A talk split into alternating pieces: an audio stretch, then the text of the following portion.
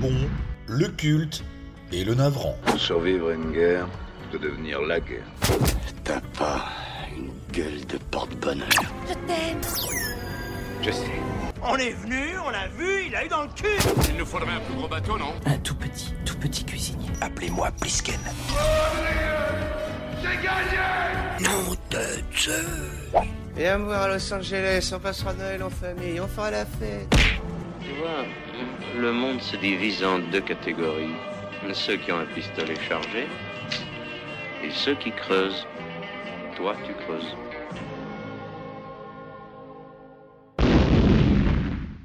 Salut Tom Salut Carlito Alors qu'est-ce qu'on a au menu aujourd'hui? Aujourd'hui on a du beau, du lourd et du solide mon gars Alors j'espère que ça va être du bon parce qu'il se pourrait quand même que ce soit notre dernier repas sur Terre.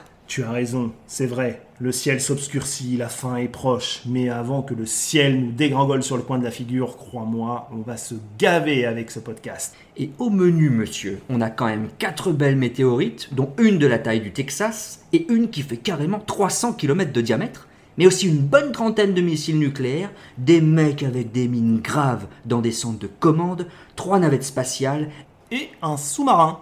Oui oui, un sous-marin contre un astéroïde. Attendez-vous à de l'inédit. Et tout ça, qu'est-ce que ça peut bien provoquer, hein? Eh ben, des dégâts forcément, et des sacrés dégâts, avec notamment la destruction des villes de Paris, Shanghai, Hong Kong, et surtout celle de New York qui a carrément été rasée trois fois dans les films qu'on va vous montrer. Euh, mais aussi, il n'y a pas que ça. Il y a des tsunamis, des catastrophes en tout genre, des morts par dizaines de millions, et un volcan. Quoi? Comment ça un volcan? Oui, un volcan. Attends, c'est pas aujourd'hui l'épisode sur les volcans, on avait dit. Parce que moi j'ai potassé la fin du monde par astéroïde, hein. Oui, ben, il y a un volcan quand même. hein. Euh, Attends, alors là je comprends plus trop là. Oui, bah, euh, moi non plus, pas vraiment, mais euh, c'est comme ça. Tu verras. Enfin, vous verrez. Euh, Et de toute façon, vous verrez aussi, il n'y a pas que des morts et de la destruction. Il y a aussi, évidemment, des grands gestes, du courage, de la bravoure, de l'héroïsme, et même, j'irais jusqu'à dire, de l'abnégation. Ah ouais, quand même, là tu donnes envie. hein. Et attendez-vous à de belles envolées lyriques de trois présidents des États-Unis et d'un général. Oui, bon, je ne sais pas pourquoi, on a eu un- on a eu qu'un général dans le dernier. hein. Mais la poésie militaire, tu sais, moi c'est ce que je préfère de toute façon. J'adore ça, c'est ce qui donne la larme à l'œil. Ah ouais, bah alors là, crois-moi, avec celle-là, tu vas pas être déçu. Hein. Bref, bon, en tous les cas, on va pas s'ennuyer pendant les minutes qui suivent, hein, en louvoyant entre ces quatre exterminateurs, et on espère que nos auditeurs non plus. Nos auditeurs qu'on aimerait remercier d'ailleurs pour tous les commentaires qu'ils ont laissés suite à, suite à notre premier épisode, pardon, sur notre compte Insta, le bon, le culte et le navrant. Ouais, merci à vous. Et sans transition, on enchaîne tout de suite avec notre première séquence. Autour du culte. Autour du culte. Normalement, il nous faut 18 mois pour préparer psychologiquement les sujets présélectionnés à un voyage dans l'espace. Nos entretiens ont révélé des comportements agressifs de défense de leur Dans leur territoire. état physique, est-ce qu'ils survivront à une telle expédition? C'est tout ce qui m'intéresse. Personnellement, je ne sais pas comment ils ont survécu au test.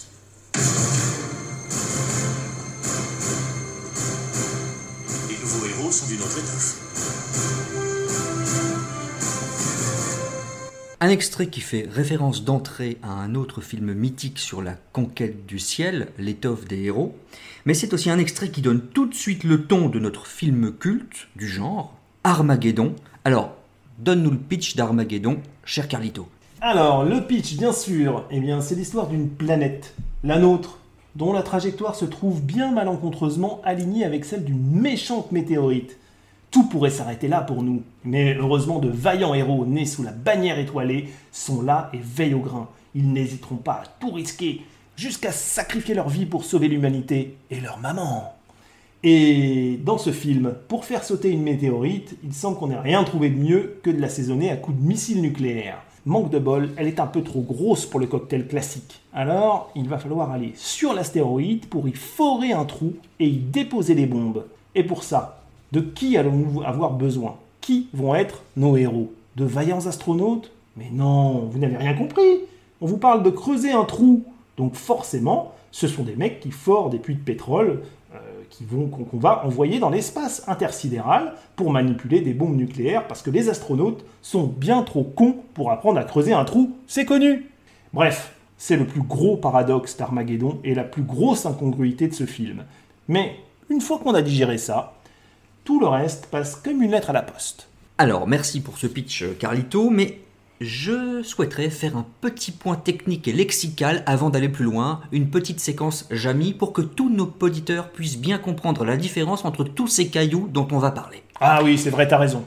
Alors, pour que tout soit bien clair, un astéroïde, c'est une planète mineure composée de roches, de métaux et de glace et dont les dimensions varient de l'ordre du mètre à plusieurs centaines de kilomètres. Une météorite, c'est un objet solide d'origine extraterrestre qui, en traversant l'atmosphère terrestre, n'a pas perdu toute sa masse et qui atteint notre surface sans être entièrement volatilisé lors de l'impact avec notre surface. Un météore, c'est pas tout à fait pareil. Un météore, c'est un corps céleste qui traverse l'atmosphère en produisant un phénomène lumineux.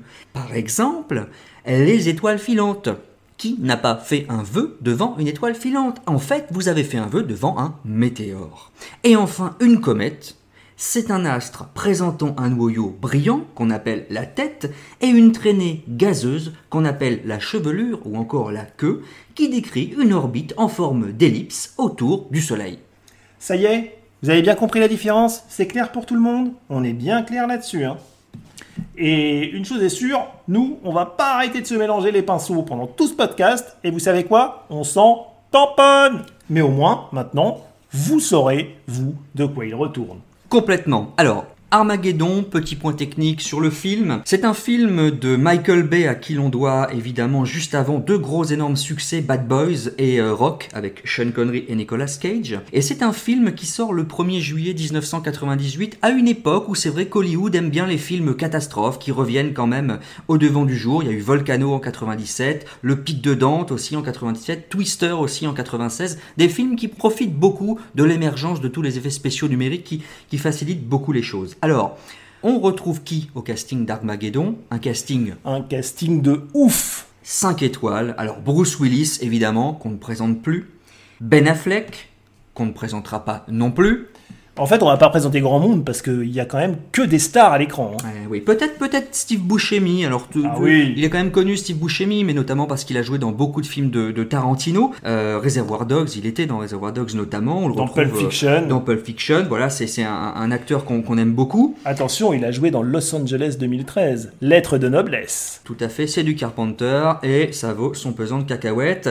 On retrouve aussi euh, un comédien, alors une, une gueule comme on dit du cinéma, Peter Stormare. Ouais, on l'adore aussi lui. Euh, voilà, alors Peter Stormare, on l'a vu dans Fargo notamment, il a eu un rôle récurrent dans Prison Break, la série il y a quelques années. J'ai vu qu'il avait joué aussi dans Minority Report et Dancer in the Dark. Et ouais, non, non, mais c'est un acteur, c'est du, du sérieux, c'est du Et, solide. et- et il est euh, aussi euh, à l'affiche de la très très drôle série Swedish Dicks. Évidemment, Swedish Dix Dix, il fallait bien le citer. On aura aussi à l'écran Owen Wilson, le compère évidemment de Ben Stiller. Hutch. Et Michael Duncan Clark, alors le regretté Michael Exactement. Duncan Clark, euh, qu'on a pu voir dans beaucoup de films à cette époque-là, et dont euh, le, le cultissime euh, La Ligne Verte. Oui, mais aussi La planète des singes, Le Roi Scorpion, Daredevil, Sin City. Et lui aussi, c'était quand même une sacrée gueule du cinéma d'action américain. Et un physique monumental. Exactement. Je le pense dire. que le, le mot est bien trouvé. Bien trouvé. Monumental. Taillé dans le rock, comme dirait le rock. Alors, on a aussi quand même une femme, faut pas oublier, il y a, il y a deux femmes dans ce film, euh, et notamment une plus connue que l'autre, puisqu'il y a Liv Tyler. Arwen. Pour les Effectivement, fans. pour les fans du Seigneur des Anneaux. Et aussi Liv Tyler, la fille de Steven Tyler. le chanteur du groupe mythique Aerosmith, à qui l'on doit aussi dans ce film euh, la bande originale. Tout à fait, bah oui, on, on a fait travailler papa. Hein. Exactement, et on vous la mettra à la fin, probablement, quand on se Ah bah, quittera. bien sûr. Alors, pourquoi c'est culte Armageddon, Carlito? Pourquoi c'est notre film culte du genre? Eh ben écoute, on a pas mal hésité en fait. Hein. On s'est posé des questions, on s'est dit justement, on est allé au bout du culte. hein, euh, pour se dire, mais, mais parmi tous les films qu'on a à présenter aujourd'hui, lequel mérite le podium? Oui, oui. Euh, C'était pas évident, effectivement, euh, parce que vous verrez, il y a d'autres candidats, évidemment, mais quelque part, peut-être ce qu'on peut dire sur Armageddon, c'est que c'est un film, alors à l'image de ce que fait Michael Bay en général, c'est un pur divertissement. Oui. Le truc se prend pas la tête, on en a pour son argent, euh, il y a des explosions partout, de la pyrotechnie, des personnages certes un peu caricaturaux, mais euh, c'est un film qui se prend pas au sérieux dès le départ. Oui, et puis, et puis tu finis par te laisser forcément emporter parce que c'est assez, c'est assez irrésistible. Le cocktail est bien, bien maîtrisé, bien ficelé. Les acteurs sont là et font leur job. Euh, ils font pas dans la dentelle, mais en même temps, euh, on n'est pas là pour un film d'arrêt d'essai. Donc, euh, on, on a, on a ce qu'on est venu chercher en fait. Exactement. Et, et ça, dès le début, en fait, hein, on, est, on est plongé dans une histoire, alors certes, qui se base sur un astéroïde qui arrive, et c'est quelque chose qui pourrait se produire, mais on est quand même dans le pur divertissement et la comédie dès le début, euh, puisqu'il y a quand même cette scène, euh, dès, le, de, de- dès- dès pratiquement l'introduction du, du film, qui nous présente Bruce Willis quand même sur une plateforme pétrolière, à euh, en train de tirer au fusil à pompe après Ben Affleck. Alors, tout de suite, on se dit, bon, euh, ce film n'est pas crédible, hein, puisque, évidemment... On tire jamais sur une plateforme pétrolière au fusil à pompe, c'est hyper dangereux. Exactement, mais comme c'est drôle et que Michael Bay s'est dit bon bah ça rajoute un petit peu de comédie et de sel et ça caractérise un peu les personnages, on va le faire. Mais c'est exactement ça. De toute façon, Bruce Willis, c'est le boss, quoi. Vraiment. hein. C'est le mal du film. Il y a rien, enfin, euh, rien n'est laissé au hasard. Tout concourt à le décrire et à le positionner de cette manière-là.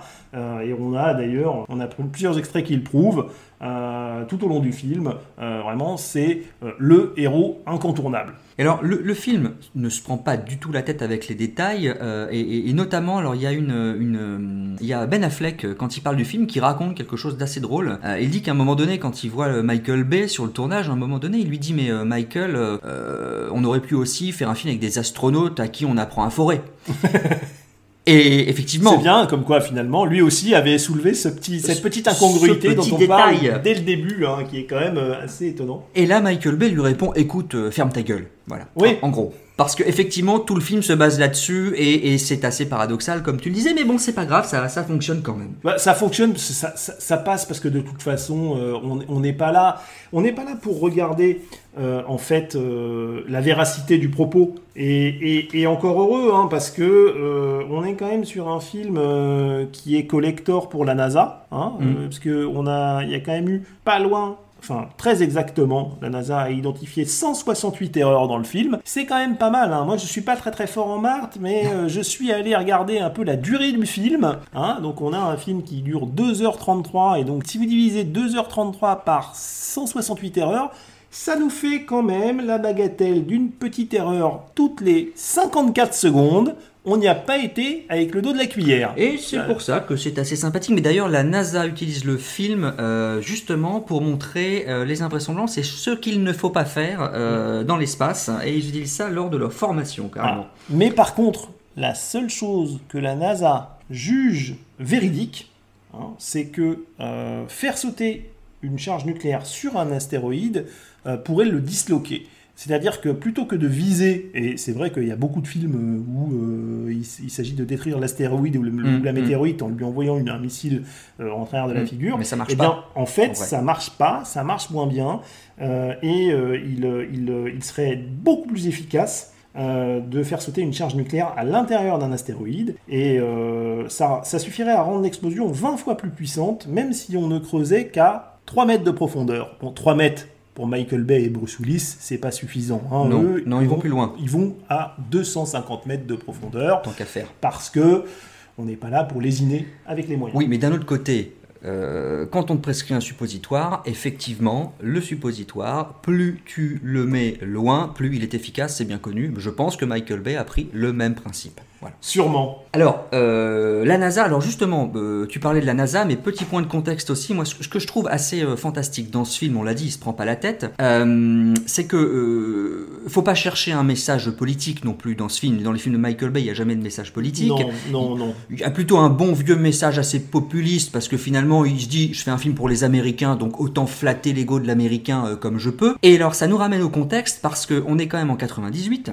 Faut pas oublier qu'en 86, la NASA a quand même pris un revers énorme puisqu'il y a la navette Challenger qui explose au décollage. Euh, et après, pour redorer leur blason, ils ont pas mal ramé et euh, mine de rien, on est dans une période où tous les, euh, vols suivants des navettes se sont bien déroulés et la NASA est dans un contexte où vraiment tout le monde y croit, tout le monde pense que la NASA est, est la société spatiale la plus puissante du monde parce que depuis 86 tout s'est bien placé. Et ça, ça va durer jusqu'en 2003 parce qu'en 2003 il y a un autre accident c'est Columbia qui va se planter en, en- en revenant sur Terre, euh, et puis au final, le programme spatial de la NASA, il, il se terminera, je crois, en 2009, etc. Mais en attendant, c'est bien un film qui met en avant toutes les prouesses technologiques que la NASA peut réaliser. C'est les Américains qui, euh, technologiquement, euh, sont à la pointe de tout et qui vont sauver le monde.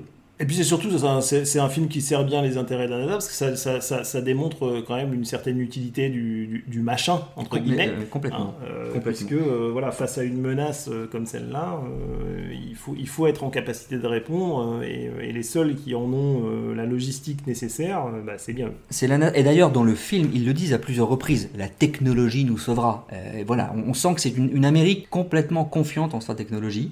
Et Par contre, en fait, capable de faire. La technologie, hein, euh, qu'on se mette d'accord, euh, c'est quand même, euh, dans ce film comme dans tous les autres, c'est quand même faire péter des bombes nucléaires. Ah bah oui. à, à- à la surface, à l'intérieur de, de- du, du caillou. Ah bah hein, oui. euh, voilà.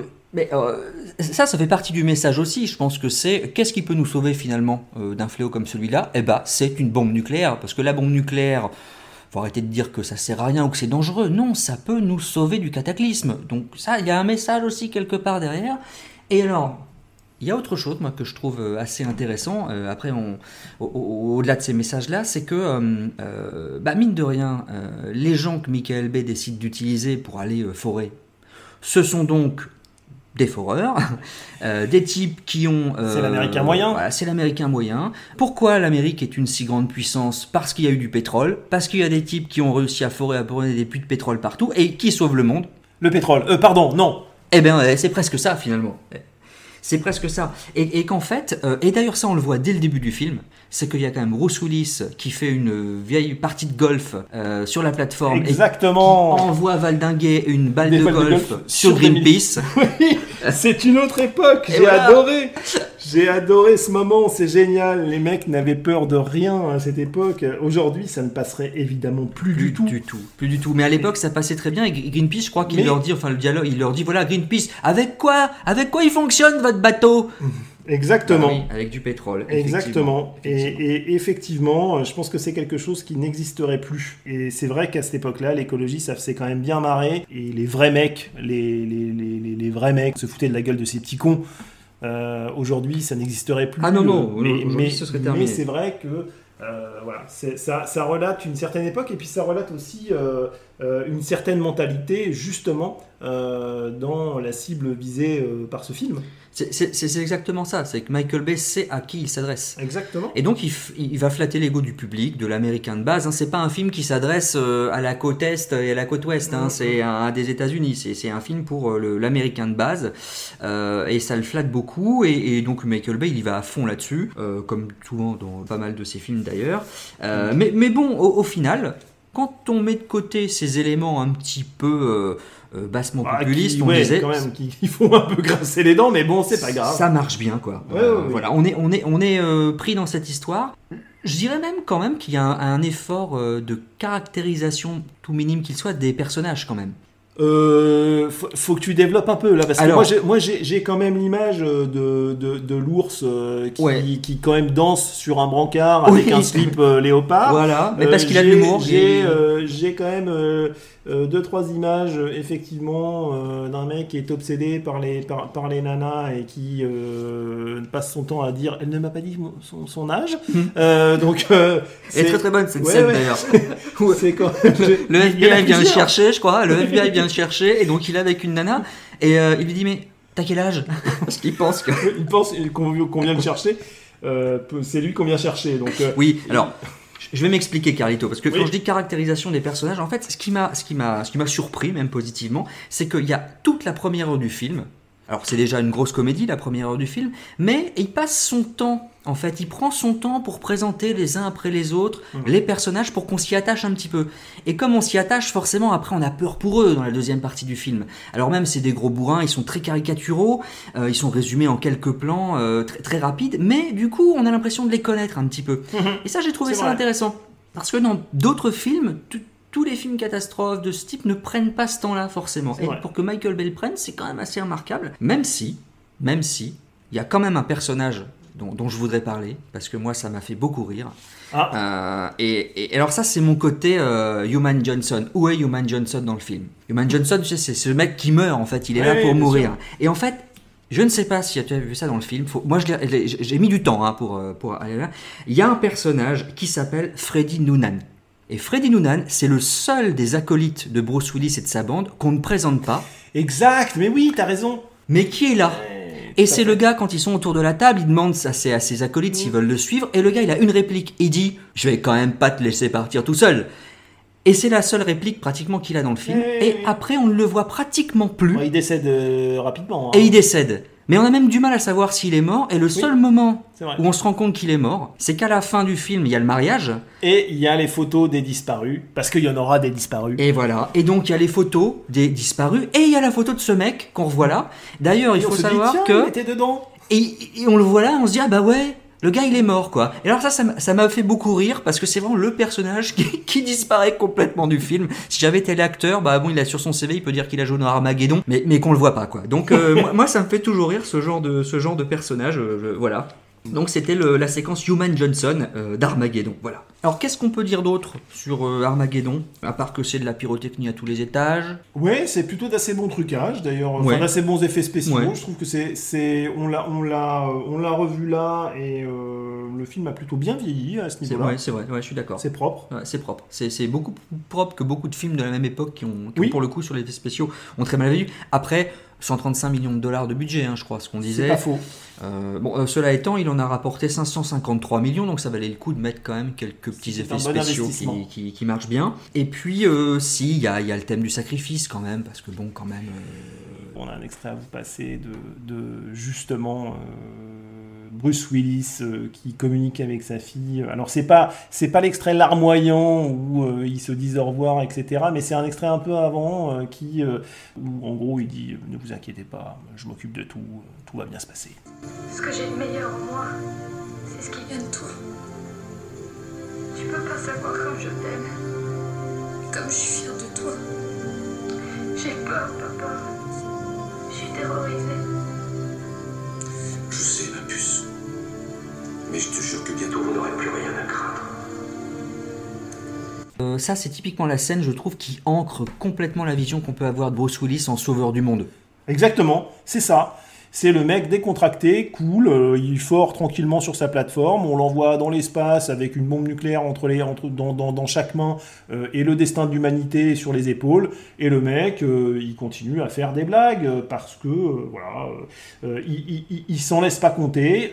D'ailleurs, il se laisse, il se laisse pas faire, il fait exactement ce qu'il veut comme il Mhm, veut. mhm. Et quand on le menace ou quand on essaie de le contraindre, eh bien, il, se rebiffe. Et d'ailleurs, on vous le montre pas plus tard que dans cet extrait. On a perdu tout contact radio. Je craque. Ça tient quasiment de la magie. On a peut-être un signal satellite relayé par les Français et les Russes. Houston Houston, vous recevez? Nous vous écoutons, Liberté. Houston, vous avez un problème? Problème. J'ai promis à ma fille que je reviendrai de cette mission. Je ne sais pas où vous en êtes de votre côté, mais nous, on doit creuser un puits. Allez, allez, allez, Et oui, parce que Bruce, jusqu'au bout, euh, il a envie de rentrer, et, et on y croit jusqu'au bout d'ailleurs, hein, qu'il va rentrer, mais bon, c'est Enfin- ce, petit, euh, ce petit rebondissement à la fin du film qui rajoute du sel.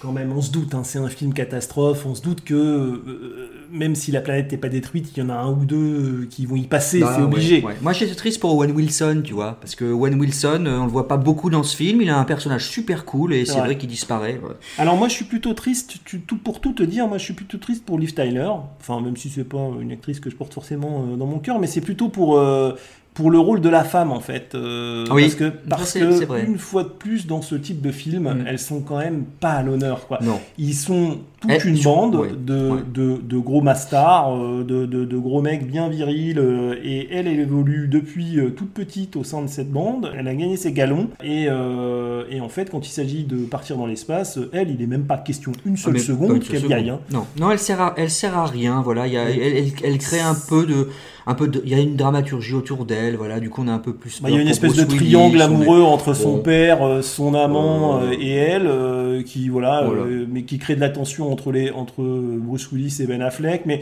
mais en fait, elle, c'est une petite chose apeurée, pleurante, larmoyante. Mm. Enfin, vraiment, c'est c'est quand même triste parce que voilà, c'est un film de bonhomme. Ah oui, livre, bah, il y a une seule, il y a un autre personnage de femme à la limite, c'est il y a, il y a une des, il y a une pilote, je Oui. crois, mais mais, Mais bon là, on la qui voit n'est pas très, très incarnée. peu. Elle elle n'existe Elle pas. n'existe pas. Elle est juste euh, pilote et elle est blonde et c'est une femme. Il fallait cocher la case de non, non, mais regardez, euh, c'est pas que des hommes, euh, donc on, on- on l'a mis là, on lui a donné le moins de répliques, le moins de lignes possible et le moins d'existence possible à l'écran. Vraiment, ça pour le coup, Mm. euh, c'est carrément rétrograde et c'est pas cool. Alors, euh, ce qu'on peut dire aussi, moi, que je trouve très savoureux dans euh, Armageddon euh, et, qui- qui fonctionne bien, c'est que évidemment, alors il y, a- il y a des clichés dans tous les sens, puisque c'est un, le monde est menacé, donc forcément, on montre d'autres pays. Et quand les Américains et Michael Bay en particulier montrent d'autres pays, bah, c'est sûr que forcément, ça se passe par l'image cliché. En France, je crois qu'on vit à peu près dans les années 50. Il y a un- C'est magique, il y, a une, il, y a une, il y a une scène qui est magique où on est euh, quasiment au pied du Mont Saint-Michel avec un berger, je crois qu'il a carrément Oui, le béret, la il canne, a le béret, et, et la les canne. moutons. Et il y, a, il y a effectivement une autre scène où on est dans une rue pavée euh, et euh, je pense que c'est limite s'il n'y a pas la mobilette euh, Oui, c'est et, ça. euh, et Euh, la- le mec qui passe avec une baguette à côté. quoi. Ah, c'est ça, y a, je crois qu'il y a, on voit, je sais pas si on voit pas la tour Eiffel en arrière-plan, mais en tout cas, ils sont en train de sauter sur une deux chevaux, et Ouais. il y a un type avec un bé- enfin bon, voilà, la, la- la frange du, fantastique. du- du cliché. Mais cela étant, euh, il y a même une sorte de, cliché de l'Amérique profonde, parce que je sais pas si tu as remarqué, mais dès qu'il y a des plans sur les Américains, c'est des plans euh, d'Américains en salopette, qui limite euh, boivent des bouteilles de coca en verre comme dans les années 50. C'est vrai qu'il y, y a un plan notamment où on les voit courir pour aller euh, écouter l'émission de radio devant un transistor. On a fait un bond de 60 ans en Mais arrière. voilà, on se croirait dans les États-Unis des années 50. Et alors, je me suis dit, est-ce que c'est un rapport avec toute cette histoire de. euh, on utilise des types qui forent, euh, on, on revient euh, euh, à, à l'industrie du pétrole et donc dans les États où on a foré euh, euh, et qu'on nous présente des gens euh, euh, qui sont un petit peu. euh, euh, comment. qu'on pourrait apparenter à, à à ces époques-là. Je, je sais pas pourquoi il a, il a choisi cette image-là, de projeter cette image-là. Mais en tous les cas, il y a un côté très intemporel du coup des images qui montrent. Mm, c'est vrai. Voilà, et d'ailleurs Michael Bay, petit caméo aussi, petit caméo de Michael Bay dans une scène hein, au début du film. Il en fait euh, souvent dans voilà. ses films. Alors moi je l'avais pas remarqué. hein. Il a fallu que, il a fallu que on potasse un peu et que moi je, je, je, je lise qu'il était dedans pour me rappeler et voir où il était. Mais c'est vrai que je l'avais pas remarqué. Mais apparemment il en fait assez régulièrement. hein. Oui, il aime bien. ouais. Et apparemment aussi, euh, souvent ces comédiens ne s'entendent pas avec lui. Il paraît que Bruce Willis s'est pas du tout entendu avec lui, que c'est très compliqué de tourner avec Michael Bay, que le gars est un peu un, un tyran. Mais bon, ça l'empêche pas de continuer à faire des films à partir du moment où ça fonctionne. De toute ça. façon, il pourra en faire d'autres. Euh, voilà, bah, je crois qu'on a fait le tour du culte, non? Écoute, on est pas mal, je trouve. Bah voilà, donc Armageddon, un blockbuster assumé qui en fait des tonnes, j'ai envie de dire comme une fusée qui décolle, et ça marche bien. Et ça marche très bien. Et maintenant, on va pouvoir passer à Notre séquence copie culte. avec un autre film sorti la même année, Deep Impact. Copie culte. Je m'appelle Julius, je suis ton frère jumeau. 10 secondes, Monsieur le Président. Bonsoir. Il y a quelques minutes, nos ambassadeurs en poste dans tous les pays du monde ont annoncé aux dirigeants de ces nations ce que je vais vous annoncer. C'est un peu compliqué. Ça prendra donc du temps aussi j'espère que vous serez patient et que vous écouterez ce que j'ai à vous dire. Il y a un peu plus d'un an, deux astronomes américains, Marcus Wolf et Leo Biederman, qui travaillaient au sommet d'une montagne de l'Arizona, ont vu quelque chose dans le ciel étoilé qui les a beaucoup inquiétés. Une comète. Mais cette comète était... Enfin, il n'est pas totalement exclu que cette comète suive une trajectoire qui pourrait l'amener à un contact direct avec la Terre. Le fait est que des roches et des météorites heurtent fréquemment la Terre, certaines de la taille d'une voiture, d'autres de la taille d'une main. Mais la comète que nous avons découverte est de la taille de New York, du nord de Central Park au sud de Manhattan, soit environ 11 km. Autrement dit, elle est plus grande que le mont Everest. Son poids est de 500 milliards de tonnes. Astrophysiciens, des géologues et des climatologues.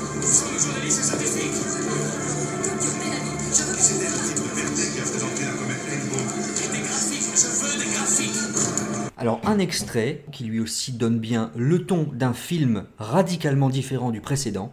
Fais-nous le pitch, Carlito. Bien sûr, le pitch, c'est quoi? Alors, c'est l'histoire d'une, euh, c'est l'histoire d'une planète, notre planète, dont la trajectoire se trouve bien malencontreusement alignée avec celle d'une méchante météorite. Tout pourrait s'arrêter là pour nous, mais heureusement, nous avons de vaillants héros nés sous la bannière étoilée. Ils sont là, ils veillent au grain et ils n'hésiteront pas à tout risquer, allant jusqu'à sacrifier leur vie pour sauver l'humanité et leur Attends, maman. euh, excuse-moi, tu t'es pas trompé de pitch là? Ça c'était celui d'Armageddon, non? Euh, oui, mais ça marche aussi pour celui-là. hein, euh, mais après, après t'inquiète, hein, ça change quand même, ça change. Euh, tu vas voir, tu vas voir. Parce que euh, là, par contre, c'est pas des gens qui forent des trous. Il s'agit quand même de forer un trou, hein, mais, mais c'est pas leur métier. Là, on envoie des vrais astronautes. Ah oui, alors ça c'est une grosse différence. C'est une grosse différence. Et voilà, on est sur euh, un jeune astronome amateur qui découvre euh, une comète. Euh, son professeur veut l'annoncer euh, aux autorités. Il a un terrible accident de voiture. Et ce secret reste bien gardé pendant un an. Personne ne le découvre. C'est la sagacité d'une journaliste hors pair qui va nous permettre de pointer l'horrible vérité sur cet astéroïde euh, et qui va forcer le président des États-Unis à lui révéler cette vérité. Heureusement, nous avons de vaillants astronautes qui sont capables de monter là-haut en quatrième vitesse pour ratiboiser ce caillou à coups de super missiles. Mais ils ne sont pas au bout de leur peine. Quel suspense, quel suspense. Alors Deep Impact, en québécois L'Impact, L'Impact. Est un film qui sort lui aussi en 98, mais un tout petit peu avant Armageddon, puisque le Deep Impact sort le 8 mai 98, Armageddon est sorti le 1er juillet.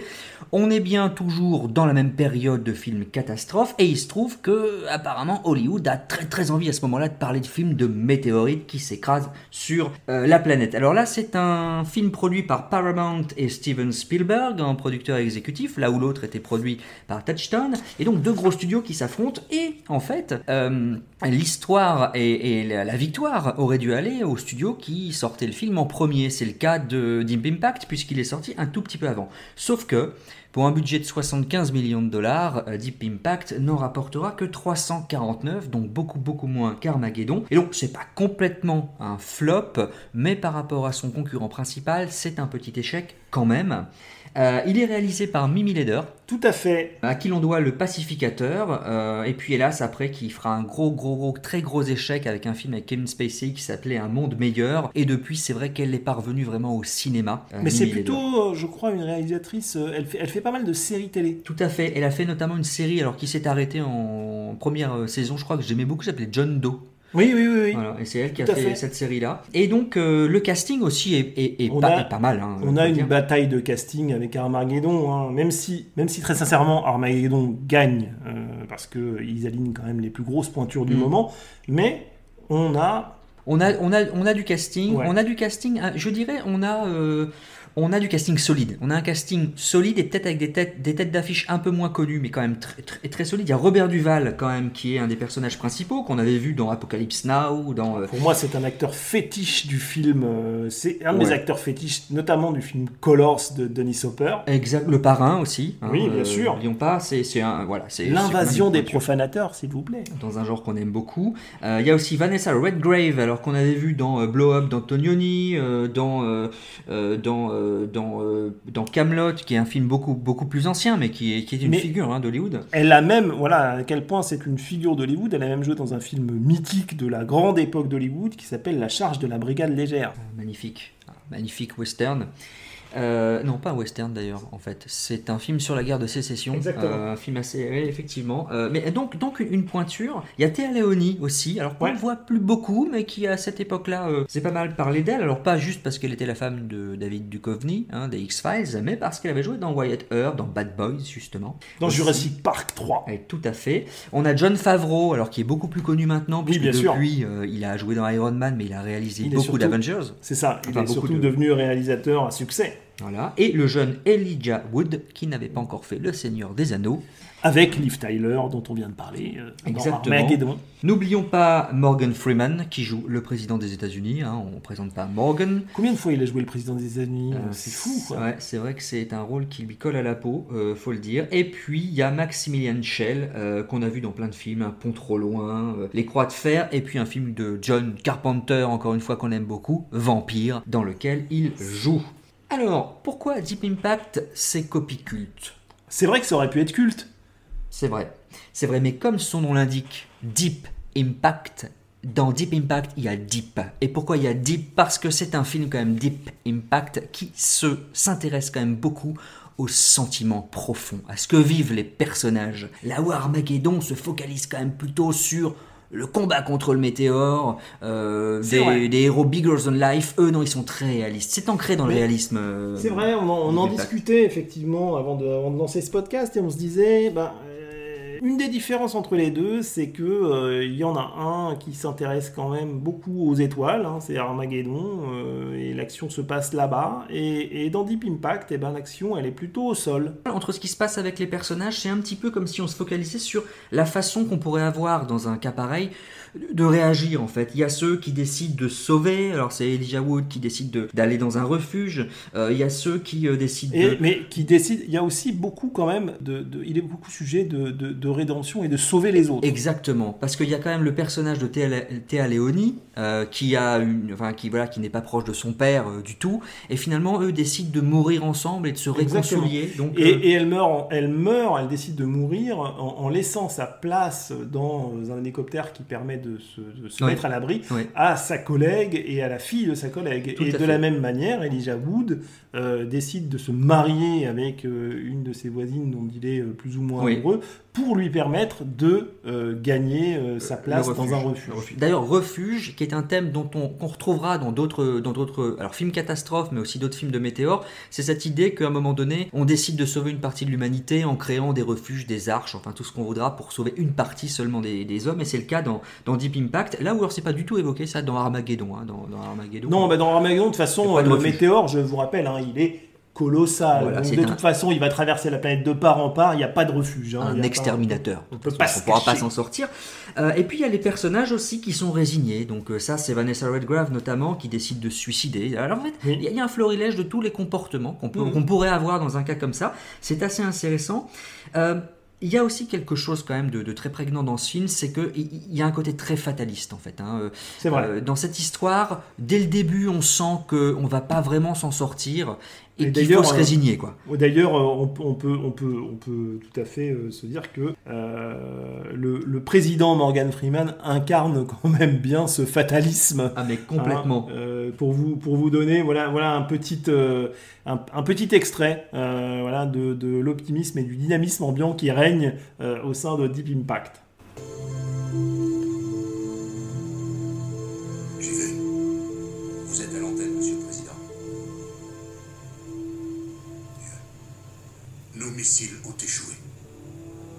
Les comètes se dirigent toujours vers la Terre. Il n'y a aucun moyen de les intercepter. Les choses sont ainsi. Si le monde continue d'exister, nous ne serons pas tous là pour le voir. Nous avons pu calculer les trajectoires définitives des comètes et déterminer leur point d'impact avec la Terre. S'écrasera la première, quelque part le long de la côte atlantique, vraisemblablement au large des côtes du Cap Hatteras, dans moins de 12 heures à 16h35 précises heure de la côte Est. L'impact de la comète aura des effets catastrophiques. Provoquera un gigantesque raz-de-marée qui avancera très rapidement dans l'Atlantique. La vague fera 30 mètres de haut. Sa vitesse sera de 1800 km/h. C'est supérieur à la vitesse du son. Côtières peu profondes devraient la freiner, mais la hauteur de la vague, qui dépendra de la hauteur du plateau continental, se situera dans tous les cas entre 300 mètres et 1000 mètres. En pleine, la vague submergera l'intérieur des terres sur 950 à 1100 km. La vague atteindra Washington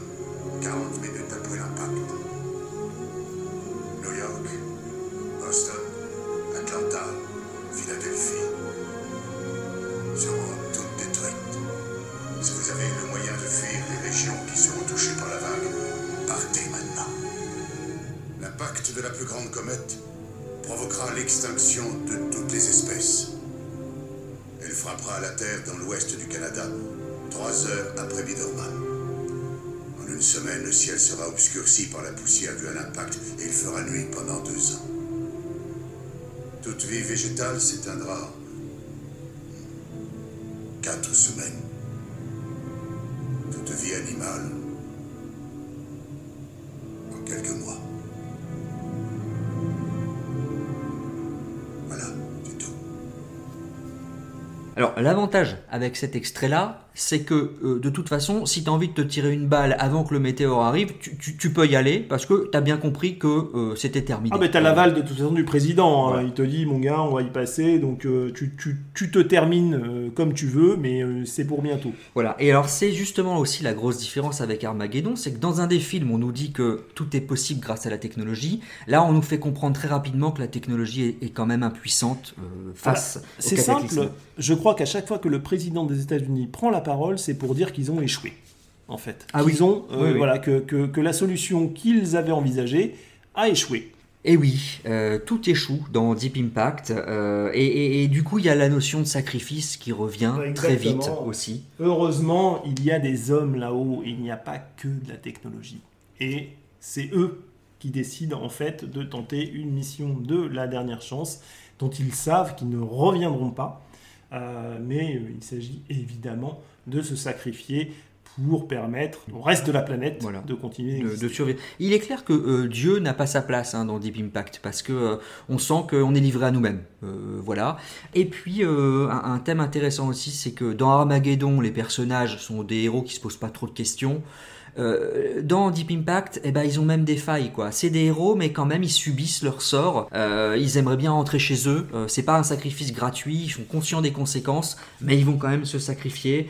Euh, et ça les rend du coup hyper touchants, ces astronautes. Quand même. Je suis entièrement d'accord. Ils sont, ils sont pas invincibles. C'est pas la, c'est- pas l'Amérique triomphante. C'est des gens posés, réfléchis. C'est des astronautes qui ressemblent plus à des astronautes et, et donc qui étudient les différentes possibilités, qui les soupèsent, qui les analysent et, euh, et qui décident sciemment, assez froidement, euh, que effectivement la, la meilleure des solutions possibles, euh, c'est c'est de se faire exploser avec leur engin sur le sur l'astéroïde. Mais il n'y a pas de il a pas de grandiloquence. Non, non, dans- non. dans- C'est un film assez sobre hein, globalement. Et d'ailleurs, faut, faut pas s'attendre à un film euh, euh, catastrophe au sens du terme avec des effets spéciaux, des scènes de destruction. Il y a même pas ça dans Deep Impact. Il y a- il y, a quoi? Il y a 15-20 minutes de destruction quoi sur un film de Oui, 2 oui. heures? Bon, c'est il y a pas- un, il y a une des, euh, puisque ils ont, ils ont effectivement à un moment euh, tenté de faire exploser l'astéroïde qui s'est coupé en deux, et Mm. donc du coup voilà ça a été un échec. Et il y a une des deux météorites qui va, la plus petite, qui va finalement s'abattre. Euh, sur, euh, sur, euh, sur la Terre et provoquer un gigantesque tsunami, etc. Mais euh, il n'y a pas euh, de multiples scènes de destruction massive. Il y, a, y a plutôt des scènes de désolation à certains moments. Mm. Par exemple, quand Elijah Ouais. Wood prend sa moto pour revenir chercher sa femme et l'amener dans, le, dans le refuge, on est limite dans des scènes qui font presque penser à du...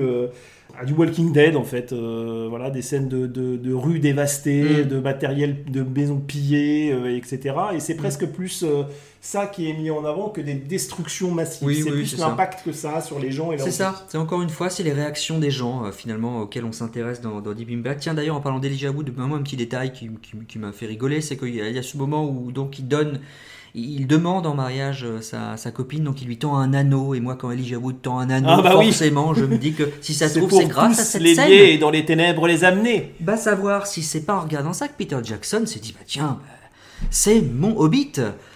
Peut-être. En tout cas, moi j'ai trouvé ça, euh, j'ai trouvé ça marrant. Euh, voilà donc euh, Deep Impact, c'est copie culte parce que c'est un traitement radicalement différent par rapport à Armageddon. Maintenant, si on cherche le gros divertissement, le gros blockbuster, le truc qui se prend pas la tête, c'est vrai que euh, ça passe un petit peu à côté de ça. Mais du coup, c'est cette différence qui le rend euh, attachant et qui fait que c'est un film qui a bien vieilli encore euh, aujourd'hui. Oui, oui, oui, euh, bah, il vieillit bien aussi justement parce que lui n'est pas lié euh, aux, effets spéciaux, hein, euh, donc ça Ouais. aide. hein. Bon, il y a peut-être deux, et puis il y a deux, trois trucs qui marchent moins bien quand même. Moi, j'ai pas trop compris pourquoi au début il passe autant de temps à jouer sur ce quiproquo euh, entre Ah euh, la journaliste qui pense qu'elle a un scoop sur euh, le, le, je sais plus, le secrétaire d'État à la Défense qui trompe sa femme avec une dénommée Ellie. Euh, et en fait, on s'aperçoit que euh, ils C'est- parlent pas de la même chose. Voilà, c'est ELE, Extin- Extinction Level Event, euh, donc extinction massive, Massive. des espèces. C'est le- l'acronyme pour désigner ce qui va nous tomber sur le coin de la gueule. C'est vrai que euh, j'ai- du mal, moi, d'une manière générale, j'ai un peu de mal à accrocher avec le début du film. Pareil, euh, avant même euh, cette scène de la journaliste où tu te demandes d'où ça sort Mm. et comment tu peux te retrouver dans les cuisines d'un Ouais. restaurant Ouais, avec, ouais. Le, avec le président des États-Unis qui te, qui te révèle des secrets d'État comme ça. Oui. euh, Non mais tu te croirais dans un vaudeville là, tu sais, euh, et, et- et du, du coup une pièce de boulevard, ça, ça, ça marche moyen. là. C'est Ouais. assez étonnant et, et même les, les scènes d'avant euh, sont assez étonnantes parce que tu te dis mais, mais en fait à quoi sert l'intro? Ah oui, À quoi alors- sert ce, ce- Alors moi j'ai une théorie là-dessus. d'accord, oui. Euh, parce que euh, je me dis ils n'ont pas voulu euh, être complètement ridicules euh, parce que je me dis je me suis dit mais pourquoi on, fait découvrir à un astronome amateur un, objet de cette taille-là et puis pendant un an rien ne se passe et personne ne s'est aperçu de rien et d'un seul coup on, vous révèle l'existence d'un astéroïde colossal en fait, la réalité fait que euh, c'est absolument impossible. C'est-à-dire qu'un astéroïde de cette taille-là, il aurait été détecté bien avant les 18 jours, euh, avant, les- avant, Oui. avant, avant l'approche Oui, finale. oui, oui, c'est sûr. Et donc, je pense qu'ils ont voulu essayer de se dire on va mettre une scène qui va nous, pré- nous prémunir de- d'attaques trop violentes en disant non, mais il a été, il a été identifié un an avant quand même, mais euh, on s'en aperçoit finalement euh, qu'un an après. Mais je, je, je- très sincèrement, j'ai pas compris pourquoi. Oui, parce que alors ils justifient évidemment, comme dans beaucoup de films euh, du genre, ils justifient ça en disant qu'ils ne veulent pas prévenir les gens parce qu'ils ont peur du chaos, de la fin de la société, tout ça, bon très bien. Mais il y a une scène qui sert à rien, euh, c'est que une fois que le, le- le gamin a découvert la- Ouais. l'astéroïde, euh, il envoie ses résultats à un, à un professeur. Ce type s'aperçoit qu'une une météore va arriver, il prend sa voiture. Et il meurt dans un accident, quoi. Voilà. Et alors, cette scène, tu te demandes à quoi elle sert, en fait, parce que, bon, qu'il soit mort, c'est une chose, mais comme tu le disais, ils auraient dû s'apercevoir euh, assez vite, de toute façon, qu'il y avait un gros caillou qui allait arriver, quoi. Alors, ça, j'ai pas bien compris. Moi, j'ai- alors, j'ai j'ai- peut-être une bribe d'explication, c'est que si j'ai bien compris, euh, dans Deep Impact, ils ont été euh, aidés par des conseillers euh, scientifiques. Et il y en a un qui s'appelait Eugène euh, Schoenhoeffner, alors pardon pour le- la prononciation. Et en fait, il est mort dans un accident de voiture un peu euh, avant le tournage, en 97. Et paraît-il que la scène euh, donc où le, le type meurt en voiture serait un hommage à ce type-là. Bon, en tout cas, ça lui donne pas plus de sens euh, à cette scène. Et non, non, non, non, non, c'est ça, c'est ça qui est très étonnant, effectivement. Ce- je- je- le démarrage est assez, euh, est assez déroutant. Voilà. Bon, donc voilà, je pense qu'on a fait, euh, on a fait le tour du copicule. Si vous Ah, si, voulez. euh, petit, petit, petit Ah, détail avant, petite anecdote euh, assez rigolote, euh, justement, puisque vous savez que les deux films sont sortis la même année euh, et qu'ils se terraient un peu la bourre pour savoir qui, qui sortirait le premier, etc. Et euh, euh, c'est Deep Impact qui est, sorti, euh, qui est sorti le premier, mais on connaissait bien évidemment le titre du second.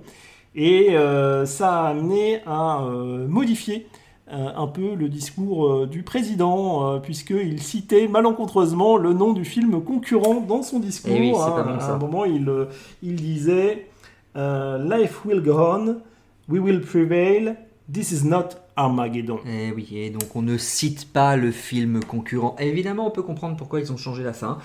Voilà. euh, Mais bon, euh, on termine quand même euh, avec un président, malgré tout, euh, qui nous fait un discours avec une superbe envolée lyrique. Vous allez pouvoir le constater par vous-même dans l'extrait qu'on va vous faire écouter. Tout de suite. Les villes s'écroulent, mais elles sont reconstruites.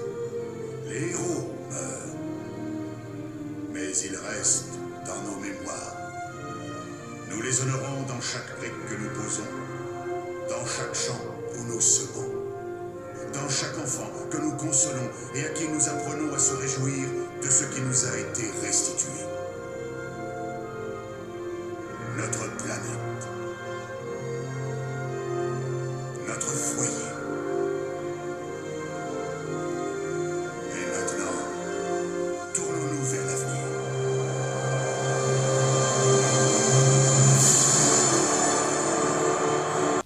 Et voilà, et donc c'est sur euh, cette euh, note optimiste, hein, qui est à peu près la seule note optimiste de, de ce film, hein, le discours de Morgan Freeman, euh, de fin, euh, qu'on se quitte euh, pour cette rubrique copie culte. Et maintenant, on va passer à... Notre rubrique Ça se disculte.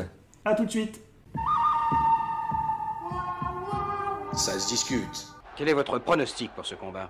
Une boucherie.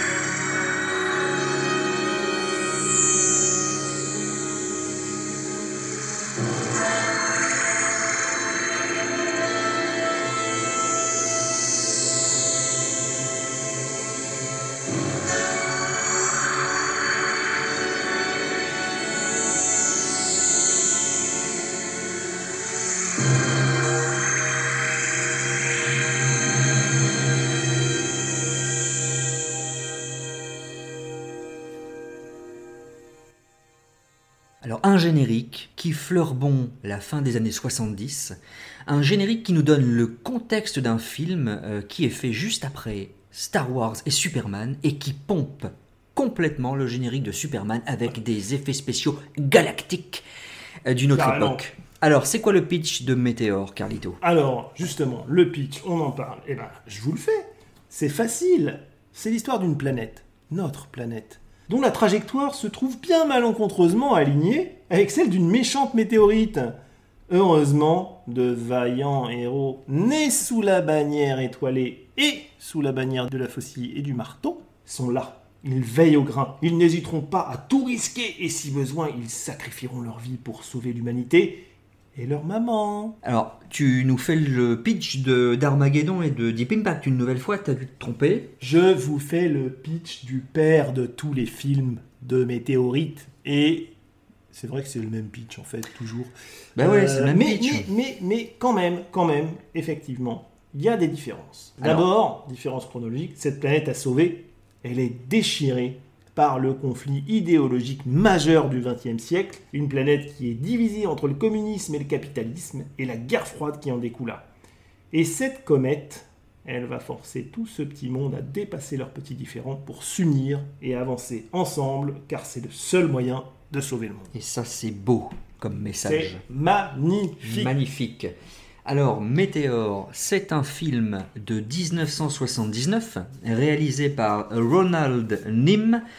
Et ce n'est pas un détail anodin, Ronald a réalisé Poséidon, l'aventure du Poséidon. Et pourquoi on s'arrête là-dessus? Parce que le contexte de ces années 70 au cinéma, c'est quand même aussi les films catastrophes. Et donc il y a Poséidon en 72, il y a Tremblement de terre avec Charlton Heston en 74, La Tour infernale mémorable en 74, et donc Météor arrive dans ce contexte des films catastrophes que les gens aimaient bien à cette époque. Quel est le casting de Météor Alors, le casting de Météor. Eh ben, en fait, euh, c'est marrant. Moi, j'ai trouvé, euh, j'ai trouvé des, plein de correspondances. Pour moi, c'est c'est presque le même casting que Nevada Smith, figure-toi. Eh bah, tu m'en diras tant. Puisque euh, on a Martin Landau, Brian Keith et Karl Malden, Karl Malden, qui ont joué dans le même film quelques années avant. Et oui, parce que c'est quand même un casting assez 5 étoiles hein, pour l'époque, puisque le personnage principal, Sean Connery, évidemment, auréolé de gloire avec euh, James Bond et autres films de cette époque. Martin Landau, tu l'as dit, qu'on a vu dans plein de films, Mission, Mission Impossible, la série Mission Impossible qui l'a fait euh, vraiment connaître. Après, Il y a eu euh, Wood.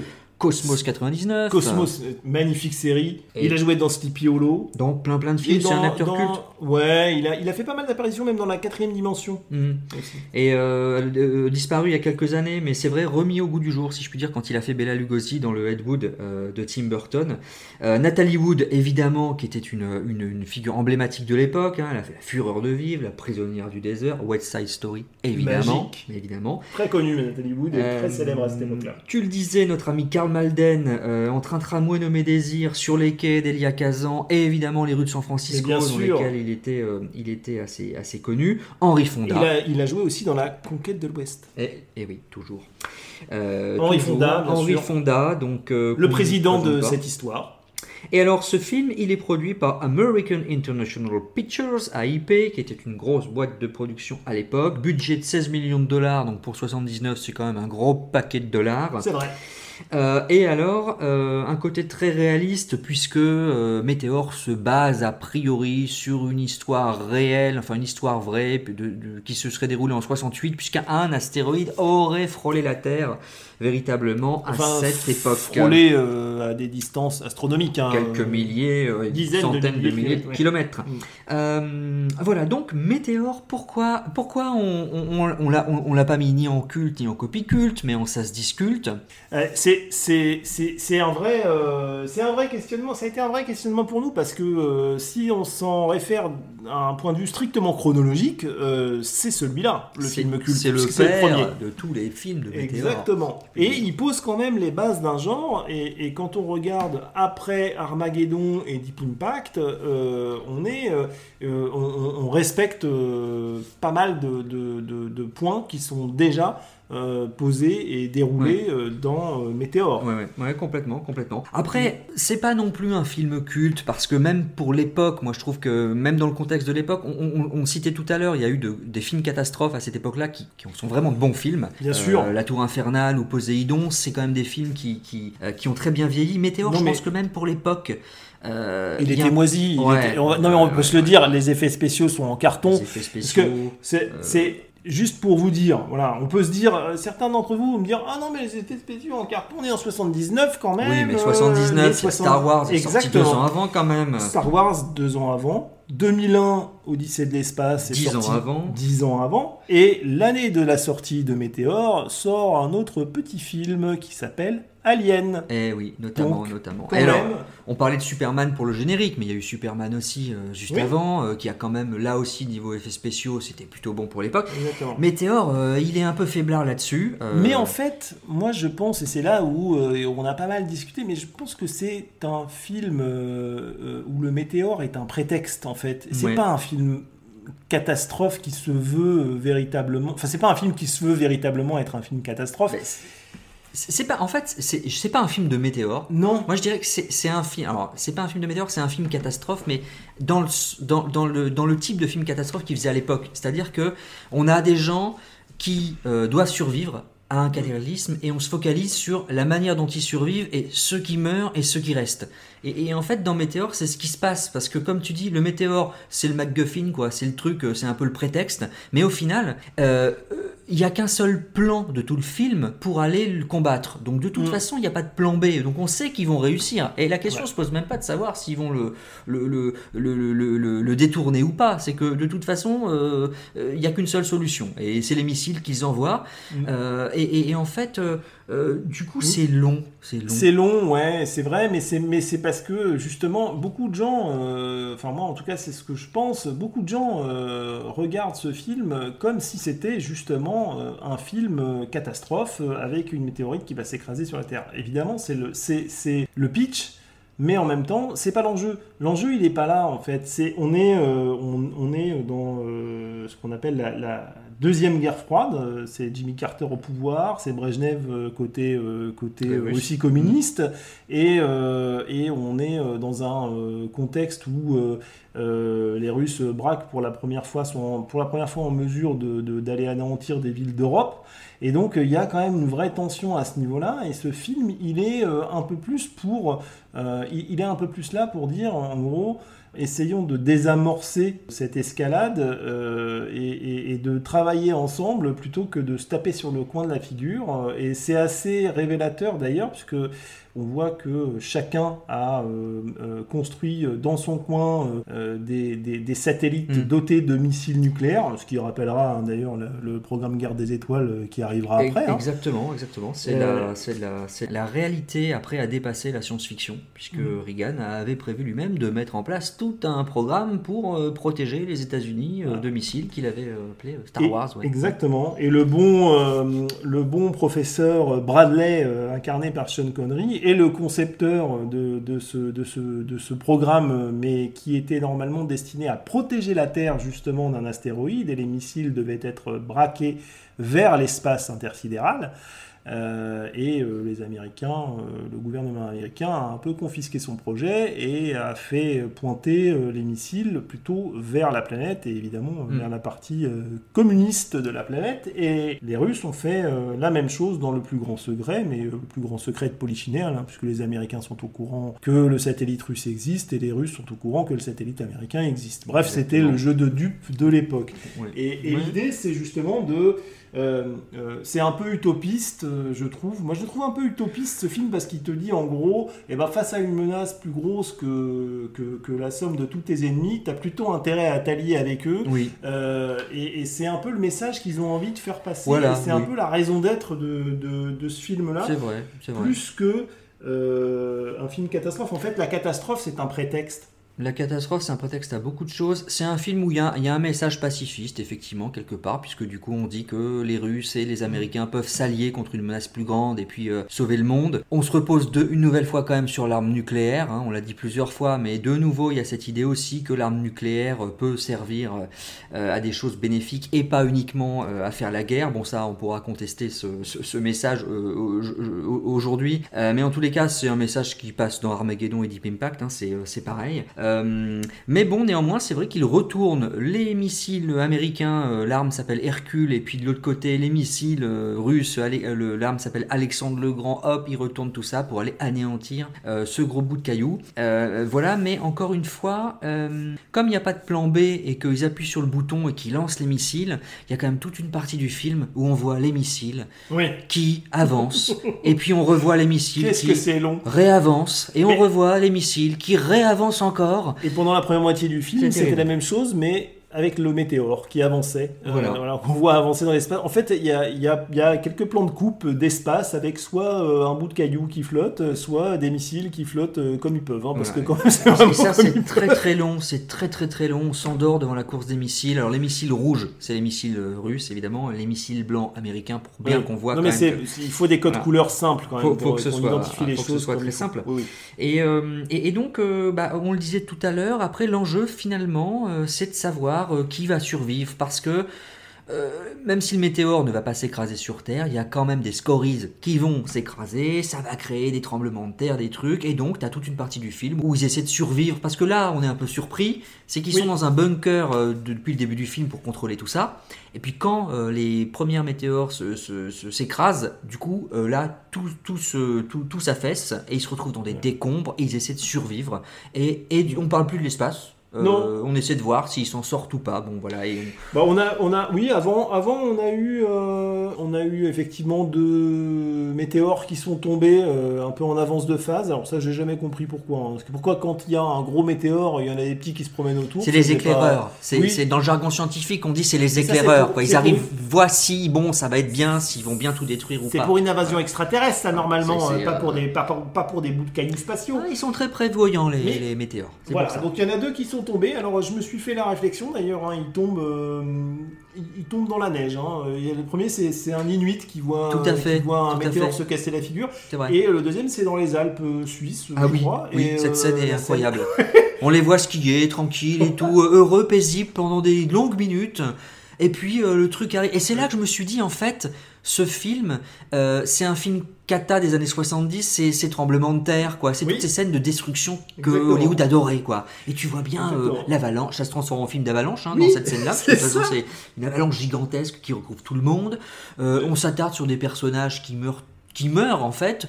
Et dont on a que faire en fait. On hein. sait pas trop pourquoi. euh, bref. Et puis, alors j'aimerais aussi évoquer. euh, je vais faire ma, ma petite séquence Human Johnson. Euh, parce que c'est important pour moi.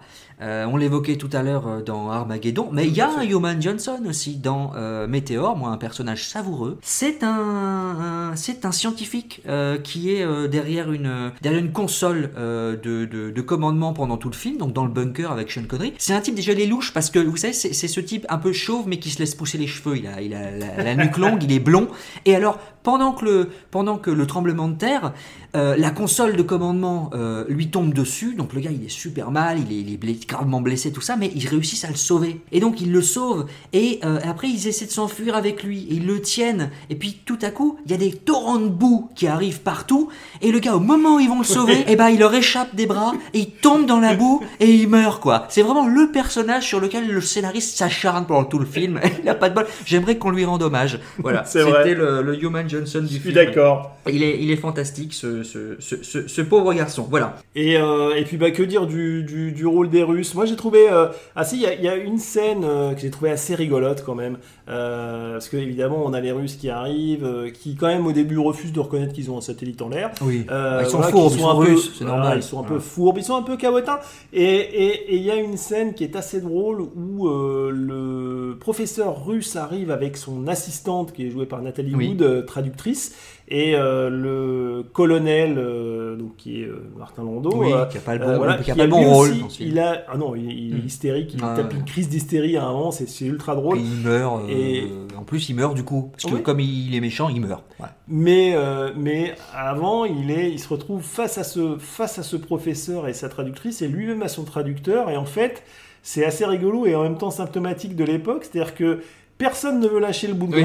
les deux vrai. traduisent. Ouais, les, deux, les, les deux traducteurs traduisent simultanément, ce qui, du coup, il en résulte une espèce de brouhaha vrai. incompréhensible. Et moi, j'étais mais mort de rire en regardant cette scène, en me disant putain. Et à un moment, il se décide, il, dé- il décide que finalement, on va, on va, on va garder qu'un seul traducteur, et donc il vaut mieux que ce soit la jolie Nathalie Wood. Oui, voilà. Bah oui, tant, tant qu'à mais, faire. mais il y a quelques minutes, franchement, celles-là, elles sont savoureuses. Oui, parce qu'en plus, petite histoire euh, d'amour entre euh, la traductrice et Sean Connery. Il se passe un truc entre eux. Bon, voilà, ça se passe, ça, se passe bien. Il y a ça aussi. Mais quand même, euh, au niveau des Russes, on peut dire que c'est quand même de tous les films qu'on a chroniqués, c'est celui où quand même le, le, le, le- le meilleur rôle est donné aux Russes parce qu'il y a vraiment, ils ont un Après, rôle. Il y a une parité. C'est-à-dire qu'ils sont parité, pas, ouais, ils tout sont pas acteurs secondaires. On ne peut rien faire sans eux. Voilà. Euh, on a besoin de leurs missiles. On a besoin des missiles des Américains. Et si on n'a pas les deux, donc le concours voilà, des deux nations, eh bien le Eh monde va à sa perte. il Arrivera pas parce que dans Armageddon, le, le- le russe est là, mais il y a un russe et euh, c'est vraiment le, le clown du film.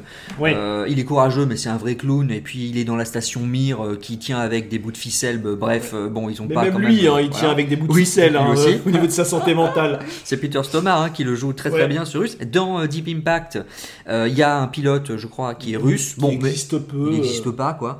Euh, donc dans Météor, euh, c'est vrai qu'il y a ce, comme tu dis, il y a cette parité qui s'installe euh, et qui, qui- qui, finalement euh, est, est- est plutôt un message positif. Voilà. Oui, c'est vrai. Voilà, mais au-delà de ça, est-ce que, est-ce que comment, Météor est un grand film? Non, on peut pas dire Non. que ce soit un grand film. Non, par contre, pour les passionnés d'astronomie Et- oui. et de films avec des cailloux qui nous tombent sur le coin de la gueule, je pense quand même qu'il faut l'avoir vu et parce que ça te donne un autre regard sur ceux qui suivent, sur Et- les films qui suivent. Tout, tout à fait. On- on- je pense qu'on ne jugerait pas de la même façon Armageddon et Deep Impact s'il n'y avait pas Météor. Et puis, il y a tous les fans de Sean Connery qui apprécieront aussi de le voir dans un rôle. Alors, Ouais. dans un rôle. euh, il, il- il- il- il a pas, c'est pas un, un- un personnage charismatique, hein, euh, le, le personnage de Sean Connery, mais il y a un truc, moi, qui m'a marqué, c'est son manteau. Voilà. Euh, c'est que pendant tout le film, il se balade avec un, mat- un manteau so 70s beige avec de la moumoute euh, marron. Euh, je me suis dit, mais quand est-ce qu'il enlève? Quand est-ce qu'il enlève? C'est pas possible qu'il se balade avec ça, quoi. Donc, il enlève le manteau, après il met des cols roulés. Euh, je pense qu'il devait sortir, euh, non, enfin, c'est quelques années après, des, des, des Diamants sont éternels, euh, où il avait euh, effectivement. euh, il, il a pas le look de James Bond le plus, le, le- le plus sympa euh, de, de toute sa carrière dans ce film-là. Il a dû garder la garde-robe, je me suis dit. Bon, voilà, c'est peut-être pour ça. Ouais. Et euh, voilà. Et puis dernier, dernier, dernier petite, moi, petite, petite chose que j'ai noté, qui est un petit peu prémonitoire, mais c'est vrai qu'une fois de plus New York est touché, une fois de plus New York euh, est abîmé, Ouais. et, euh, et on a une image des Twin Towers qui sont quand même Ah euh, oui. détruites. Tu as raison, c'est vrai. Ça, ça Ouais. m'a, ça m'a, ça m'a, ça m'a frappé effectivement au visionnage. Mm. Cette, voilà, à l'aune de ce qui s'est passé après, bah, c'est prémonitoire cette image. C'est terrible, c'est terrible. Exactement. Cette relecture. Entre, entre ça et euh, dans Armageddon, euh, je crois, c'est le New Yorkais euh, qui déclare, euh, le chauffeur de taxi new-yorkais qui déclare c'est une attaque terroriste. C'est assez étonnant. Oui, c'est assez étonnant. Même si on peut finir sur une note positive, on a oublié de parler de cette petite phrase dans Armageddon au début, où le même chauffeur de taxi ou l'autre qui dit à un moment donné une météore arrive et là il dit déclenchez le plan hors sec. Ce qui est une réplique qui date plutôt de, euh, du moment où a été tourné Météore, en fait. C'est, c'est- oui, c'est assez savoureux de, de se dire ça. Voilà, donc euh, je pense qu'on a fait le, cette fois-ci le tour de notre 16 disculte. Exactement. Et donc, eh bien, on va pouvoir passer au clou du spectacle. Le dans- meilleur pour la fin. Dans la rubrique. N'avez plus jamais. Et celui-là, j'espère bien qu'il n'y en aura plus jamais des comme ça. N'avez plus jamais. Ils sont très étranges. Très cons et très étranges. Pourquoi nous sommes sans crainte Quand les montagnes chancellent au cœur des mers, quand les flots de la mer mugissent et écument, et dans leur furie ébranlent les montagnes. Jacob est notre refuge. Alors un extrait qui donne lui aussi bien le ton d'un film qu'il se prend très au sérieux alors qu'il ne devrait pas. Ce Ah non. film, c'est donc Asteroid versus Earth. Et Carlito, tu vas nous faire le pitch. Mais bien sûr, bah, le pitch, alors donc du coup, bon, euh, comment vous résumez ça? Ah bah, Je sens que tu vas me surprendre. oui, c'est l'histoire d'une jolie petite planète bleue, notre planète, dont la trajectoire se trouve bien malencontreusement alignée avec celle d'une méchante météorite. Quand même pas de bol. Ah oui Puis c'est pas, souvent que ça arrive, hein, surtout dans ce podcast. Euh, tout pourrait s'arrêter là, mais heureusement, heureusement, nous avons des héros nés sous la bannière étoilée.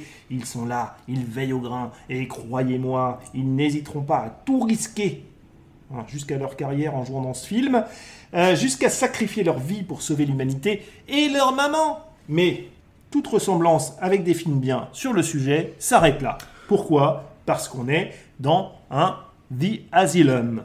Et ça, en disant ça, moi j'ai déjà à peu près tout dit. Ce n'est pas toujours gage de qualité quand même les Asylum, hein, et même pour les amateurs de série B comme nous. Mais cette fois-ci, on est tombé sur une pépite. Honnêtement, on est tombé sur un nanar digne de ce nom. Qu'est-ce qu'on a? On a une jeune et brillante scientifique, un jeune et beau militaire, il y a une météorite qui arrive, euh, eux, ils ont une solution toute trouvée et d'une simplicité enfantine pour Enfantine. éviter de se faire ratatiner par la météorite. Et c'est là où se trouve tout le génie de ce film. Plutôt que d'essayer bêtement de détruire l'astéroïde, ce qui est quand même d'une débilité sans nom, hein, eh ben, il est bien plus simple de déplacer la Terre pour éviter l'astéroïde. Et oui, Et là, c'est le pas de côté. on a quand même une prouesse scénaristique de grande ampleur. Je Eh oui. dirais à, à- su- 18 sur l'échelle de Richter du scénario. Et donc, ben, vous l'avez compris, hein, déjà rien que rien qu'en écoutant ça, euh, on est, euh, voilà, euh, c'est, c'est- tout est comme ça dans le film, les gars. hein. C'est de l'abracadabrantesque à foison sur à tous les étages, à tous les niveaux et dans tous les plans. Alors, Asteroid versus Earth, c'est un film qui a été commis en 2014. Commis, t'as raison. Tout à fait, par The Asylum. Alors, The Asylum, tu le citais, c'est une société de production spécialisée dans ce qu'on appelle le mockbuster. Des gens qui surfent euh, sur le succès de grands films pour en faire des versions de, de 15e zone, avec des titres vaguement similaires, et puis souvent, comme dans les grandes années de la VHS, des euh, couvertures qui donnent envie. Ouais, et, et on n'hésite pas à pomper. hein. On a du American Battleship, euh, du 2000 2012 Ice Age, euh, du euh, Battle Los Angeles. Almighty Thor. Almighty Voilà. Thor, En fait, ces gens-là se sont fait une spécialité que de jouer sur le malentendu, quelque part. Puisque quand les gros blockbusters sortent, eux, ils sortent leur version, ils mettent ça dans les rayons des supermarchés, euh, et puis il y a des gens qui se font avoir ou qui pensent regarder un film qui va leur mettre plein la vue, comme Enfin, les originaux. souvent, souvent, quand même, dans les supermarchés, ils sont dans le grand bac du fond euh, où tout est à 1,99. Oui, hein, oui, oui. euh, Puis il y a des chaînes qui les achètent parce que ça remplit aussi, euh, ça remplit aussi les, euh, les, grilles de, les grilles de programmation de beaucoup, beaucoup de chaînes qui n'ont pas énormément d'argent ou spécialisées en SF. Donc ça fait les, les- les belles heures et les beaux jours de ces scènes. Euh, The Asylum a fait quand même des succès parce que c'est quand même eux qui ont fait les, euh, toute la série des Sharknado. Tout à fait. Qui les ont rendus célèbres d'ailleurs, hein, parce que c'est certain que c'est pas Transmorpher ou Atlantic Rim euh, Mm. qui les ont fait accéder au statut de, de, de star du, du mockbuster. Du blockbuster, oui. Mais, euh, mais euh, effectivement, euh, ils se sont quand même, euh, au, début, et ils se sont par la suite quand même pas mal spécialisés dans le film de monstres, et précisément euh, le film de monstres aquatiques. hein. Mm. Oui, c'est oui. quand même quelque chose qui leur tient à cœur. C'est l'époque où ils ont commencé à faire les, dans les titres les versus. Euh, Gros, grosse bébête versus une autre grosse bébête. Et c'est pas pour rien d'ailleurs que le titre original de celui c'est Asteroid versus Earth. C'est un peu leur, leur euh, marque leur de signature. Voilà. Alors il y a quand même Titanic 2. C'est vrai que Titanic 2, j'ai toujours trouvé trop. Je l'ai pas vu, mais euh, j'ai hâte de, de le voir quand on fera un épisode sur euh, les bateaux qui coulent et qui remontent et qui recoulent peut-être du coup, puisqu'ils ont Enfin, fait ils l'ont baptisé, euh, en fait, plus exactement, Titanic Odyssey 2012. Mais Hmm. sur la jaquette, il est marqué Titanic 2. Eh oui, alors vivement qu'on le voit celui-là. Ouais. Donc Asteroid versus Earth date de 2014. Euh, c'est une production, donc on l'a dit, de The Asylum, réalisée par Christopher Ray, qui est coutumier, hein, il réalise beaucoup de films pour euh, The Asylum. Euh, et puis, euh, on, alors, on a, comme souvent dans les films d'Asylum, aussi des stars sur le retour, mais que du coup, qui font un petit peu vendre. Qui, Ou qui- des mecs qui ont failli être des stars. hein. ou qui ont failli, qui sont passés à, qui sont passés à côté, parce que là au casting, on a quand même Robert Davy, Robert Davy qu'on aime beaucoup Ouais. parce que c'est un comédien quand même d'envergure. Il a joué dans Piège de cristal, on en Exactement. parlait euh, la dernière fois. Il a joué dans les Goonies. Euh, il a eu quelques rôles quand même savoureux dans sa carrière. C'est vrai. Euh, et Robert Davy dans ce film, euh, il ressemble plus à Steven Seagal qu'à Robert Davy,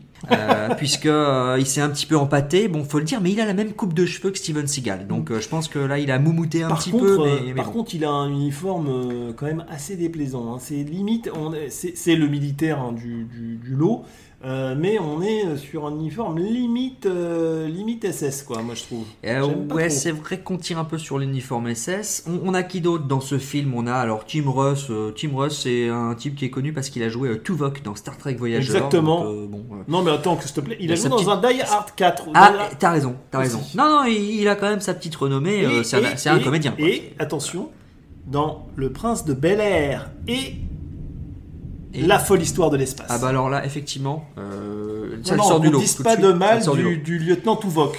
Alors, au-delà de ça, il y a une présence féminine, hein, évidemment, un rôle féminin de premier ordre, puisque c'est Tia Carrère qui joue euh, l'héroïne du film, Tia Carrère, qu'on a vu dans True Lies, qu'on a vu dans Wayne's World. Non, non, non, on l'a surtout vu dans Sydney Et Fox. Sydney Fox, l'aventurière. Alors, une série qui a extrêmement mal vieilli, mais enfin bon, qui a Oh fait oui. les, les- les- le bonheur des, des séries des- d'aventures des années 90. hein. C'est toute la période de Xena, Hercule et compagnie. Ouais, c'est ça. C'est euh, c'est cette époque-là, et Tia Carrère, euh, eh bien, elle, elle joue dans, dans ce film. Ça, fait un peu de peine parfois de voir des acteurs comme ça qui, qui se retrouvent dans des productions de The Asylum, qui cachetonnent, faut le dire, euh, pour pas grand-chose en plus, hein, j'imagine.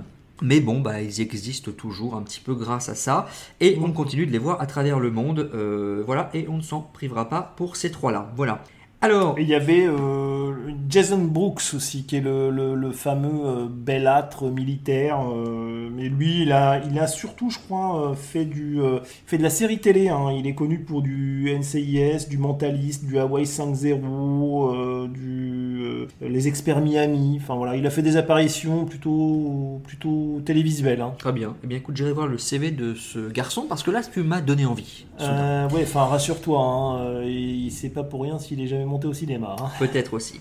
Euh, voilà, donc tu l'as dit, qu'est-ce qui se passe dans Astéroïde versus Earth Donc euh, une météore qui va euh, rentrer en collision avec la Terre. Bon là, il trouve pas mieux que de dévier le cours de la Terre. hein, C'est un petit peu le, le- le- la grosse originalité de ce film. Bah, De toute façon, on pompe un peu de tout. Oui. Vous, vous, vous mettez Vous mettez tout ce qu'on vient de voir dans un shaker, voilà, et ils en ont extrait quelques ingrédients. Alors du coup, ben, par exemple, en, en- en hommage, on va appeler ça un hommage euh, à Deep Impact, euh, on a euh, un, un jeune, Oui. un jeune astronome Oui, amateur, parlons-en de ce hein, jeune. oui, qui va découvrir euh, le terrible astéroïde qui se, qui se dirige vers nous et qui va euh, du coup très vite, alors euh, très vite des militaires débarquent. Les- le militaire est assez brutal hein, dans Ah ce oui, film. alors ça, tu as raison, le, le militaire est très nerveux, très tendu, hein, globalement, dans ce film, parce qu'il braque à peu près tout le monde. hein, donc, il braque voilà. absolument tout le monde. Dès qu'ils sortent d'une voiture, Ouais. ils ont le flingue à la main, ils Ouais. braquent tout le monde. Et après ils disent bonjour, mais d'abord ils te braquent. Voilà, il y a- il y a une scène où, d'ailleurs, le, le Oh, on en reparlera, celle-là elle est magnifique. est en train de C'est génial. s'apprête à sort. rouler un patin. Ah ouais ouais non c'est magnifique, c'est superbe. On, on va, on, va parler, garder un on peu de suspense, Ouais, parce ouais, qu'il faut garder un peu de suspense. Mais donc ce, ce- ce- ce jeune, donc effectivement, euh, se fait du coup braquer à peu près 5 minutes après avoir découvert la, la- la météorite. hein. Donc, Tout à il fait. faut savoir que donc il doit y avoir des, des- ah, log- la logique voudrait qu'il y ait des voitures pleines de militaires euh, en bas de chaque euh, observatoire, hein, Oui. puisque pour qu'ils arrivent aussi vite, et ça peut être que ça. Et donc euh, il capture, kidnappe, invite, je ne sais pas trop comment on peut appeler ça, ce jeune astronome amateur à euh, venir oui. euh, s'expliquer Oui. auprès d'un d'un général dont on suppose qu'il est quand même très très très très haut Ah bah c'est le c'est le c'est le général en chef de euh, l'armée de l'US Air Force, je crois. hein, Voilà. euh, ce Rien que ça. Donc, rien que ça. Et heureusement qu'il est là parce que c'est lui la figure euh, d'autorité dans ce film, puisque euh, toutes les décisions sont prises par Robert Davy. Oui, tranquille dans son coin, il y a pas de on- Voilà. pour le coup, c'est le seul film où on ne voit pas de président des. États-Unis, on s'en fout. Mais on Il voit est en Robert train de faire un je sais pas, il fait un parcours de golf peut-être, Voilà. euh, je- C'est le, le Voilà. général Masterson qui décide de tout, et d'ailleurs pour l'international. Euh, mais, mais pourquoi il décide de tout? Parce qu'il faut quand même bien le dire, c'est que ce jeune garçon devient le conseiller scientifique du film. Et, comme il est, aidé vrai. par ce gamin de 15 ans, Oui. il prend les bonnes décisions. Voilà, alors on n'est pas, euh, on n'est pas effectivement à une aberration près dans ce film, mais il y a quand même une scène à ce propos, moi, qui m'a fait hurler de rire. C'est que euh, Robert Davy, euh, donc le général Masterson, vient voir euh, le garçon dans une, dans une, dans une, dans une chaufferie. Parce qu'en général, il y a beaucoup de scènes dans le The Asylum, je ne sais pas si tu as remarqué. Ah bah on amortit les décors. Voilà, euh, euh, qui, qui sont tournés dans Ah des ouais. garages, des chaufferies, on voit des tuyaux, des chauffe-eau, ça fait un peu militaire, euh, ça, ça sonne bien. en Vaguement, général, vaguement. hein. Très vaguement. Et donc il vient le voir parce qu'il lui dit bon, est-ce que parce que les missiles ça va pas marcher, euh, est-ce que tu as une solution? Et là, le gamin il prend un carton, Oui. il prend euh, un, un- un stylo. Et il lui fait un schéma, mais alors un schéma, j'avais jamais vu de schéma pareil. Improbable. Euh, il lui dessine des trucs, la terre, euh, des Ouais. abscisses désordonnées, des flèches, des trucs, et il lui dit bon, en gros, tu regardes mon schéma, c'est comme ça qu'il faut faire. Euh, faut déplacer la terre en mettant une bombe dans euh, la fosse des Mariannes. euh, et et l'autre, il lui dit bah, bah ouais, on va faire comme ça. Mais oui, mais pourquoi pas Mais pourquoi pas Attends, quoi on a, on- on a un gros caillou qui nous tombe sur le coin de la gueule. hein. Donc euh, là, on est sur un caillou qui fait quand même euh, 300 km. Très, très on n'est pas sur un petit truc. Hein, euh, 300 km, ça fait quand même beaucoup. Hein. Euh, celui qui a tué les dinos, il était beaucoup moins gros que ça. Donc, bah, évidemment, le seul moyen, c'est évidemment de faire jumper la planète sur elle-même. hein. Euh, Ça, ça me paraît tout à fait logique. Et, et, et parce que vous, vous êtes assez mauvais euh, et en sciences et, et vie de la Terre, mais quand même, le, lui, il le sait, cet astronome. Le moyen, c'est un astronome, hein, donc forcément, il sait comment, on- enfin, euh, Oui. comment fonctionne la planète, Il hein, parce qu'il passe sa vie à regarder les étoiles. Mais enfin, Voilà. c'est pas grave, c'est son, on va, on va dire que c'est son, c'est son hobby. C'est son hobby. Euh, et donc, bah oui, foutre une bombe nucléaire dans la fosse des Mariannes, forcément, ça fait bouger la planète. hein. Ça, c'est évident.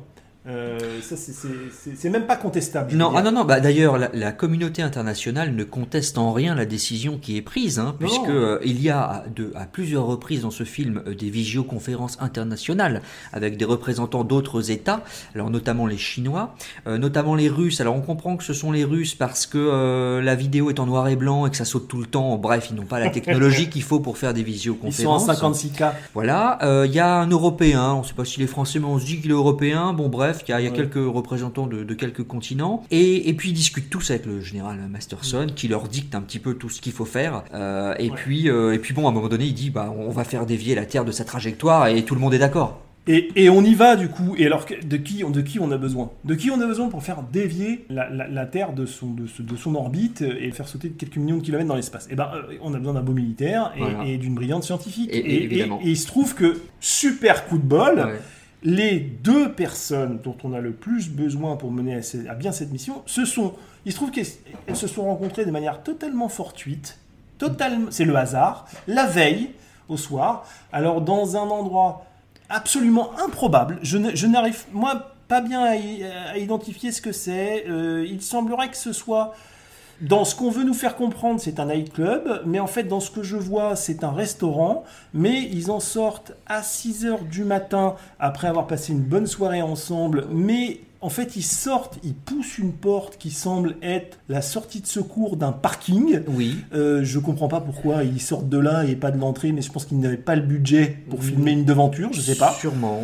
Et, et donc, effectivement, se passe la fameuse scène du bisou avorté, Et du oui. baiser avorté, parce que ces foutus militaires sont encore là, parce qu'ils savent très bien où sont tous les gens, tout, le monde. Bah, euh, voilà. Évidemment, on est tous fichés, on est tous tracés, tu le sais bien. Et surtout les brillantes scientifiques et les beaux militaires. évidemment. Euh, et donc, eh ben, il braque euh, la brillante scientifique en lui disant il faut que vous montiez dans un sous-marin. Et le militaire dit mais c'est quoi, le, c'est le- quoi le nom du sous-marin? Ah ben, C'est, j'ai oublié le nom. Ah bah c'est mon sous-marin Alors bah, bah, je peux monter dans la Jeep avec vous C'est incroyable. Alors du coup, comme le mili- parce que le militaire quand il sort de la voiture, directement euh, Kalachnikov à la main, si je puis dire, bah oui. direct il les braque quoi. Euh, Il vient juste les chercher, mais il les braque parce qu'il se dit c'est peut-être des terroristes, ils s'embrassent dans la rue, c'est louche. Ouais. Euh, et bon, alors donc bah du coup, ils et, et les militaires pendant tout le film, ils sont comme ça, ils sont nerveux sur la gâchette. Euh, mais je suis d'accord avec toi, il y a un vrai problème de temporalité dans cette scène-là parce que pendant que les deux sont dans le bar en train, en train de se dragouiller, en parallèle, euh, Robert Davy est rentré de chez lui euh, et, et a été dans un bunker. Il a fait une visioconférence, je crois, euh, et Non, il a compris qu'il y avait. il Bon. a quatre cerveaux, Robert David. Ouais, hein. et, et pendant ce temps-là, ils sont toujours dans le bar.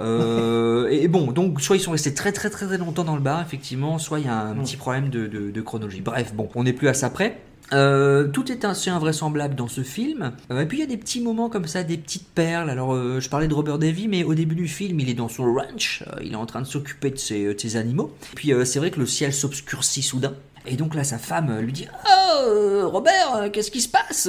Et là, il rentre à la maison, il regarde le ciel et il dit T'inquiète pas, c'est un orage supercellulaire. Oui bon, écoute, ça m'a- beaucoup fait rire. Et, j- et- et figure-toi que euh, moi j'ai noté l'expression aussi, et j'ai- et et regardé un petit peu quelles étaient les critiques sur le film. Et il y a, quelqu'un qui critiquait, euh, qui critiquait ce film et euh, qui se foutait de la gueule de l'expression justement comme, comme, comme- nous, et, et qui a eu quand même l'honnêteté. Euh, de, de, euh, de, de poster un second avis en disant mais j'ai vérifié il semblerait que les orages supercellulaires existent bon Comme de là quoi à en parler à un enfant bah, un, enfant de 8 Oui. ans euh, c'est peut-être pas Non mais comme quoi chez The Asylum ils sont bien renseignés scientifiquement et si ça se trouve leur théorie de on déplace la Terre de son orbite si ça se trouve peut-être ça marche. C'est peut-être bien meilleur que d'aller forer euh, un trou dans un caillou Ah oui. intersidéral pour y déposer une bombe, peut-être. Et puis ça coûte pas. moins cher. En tout cas, euh, on va voir que c'est pas tout à fait la logique euh, et le réalisme qui les étouffe. hein, parce que, donc, effectivement, euh, du coup, le, la meilleure arme euh, pour aller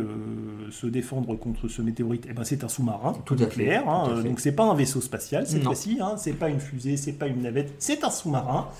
Euh, et qui se dirige vers euh, la fosse des Mariannes et qui, pour une raison euh, X ou Y, se retrouve percuté par un missile.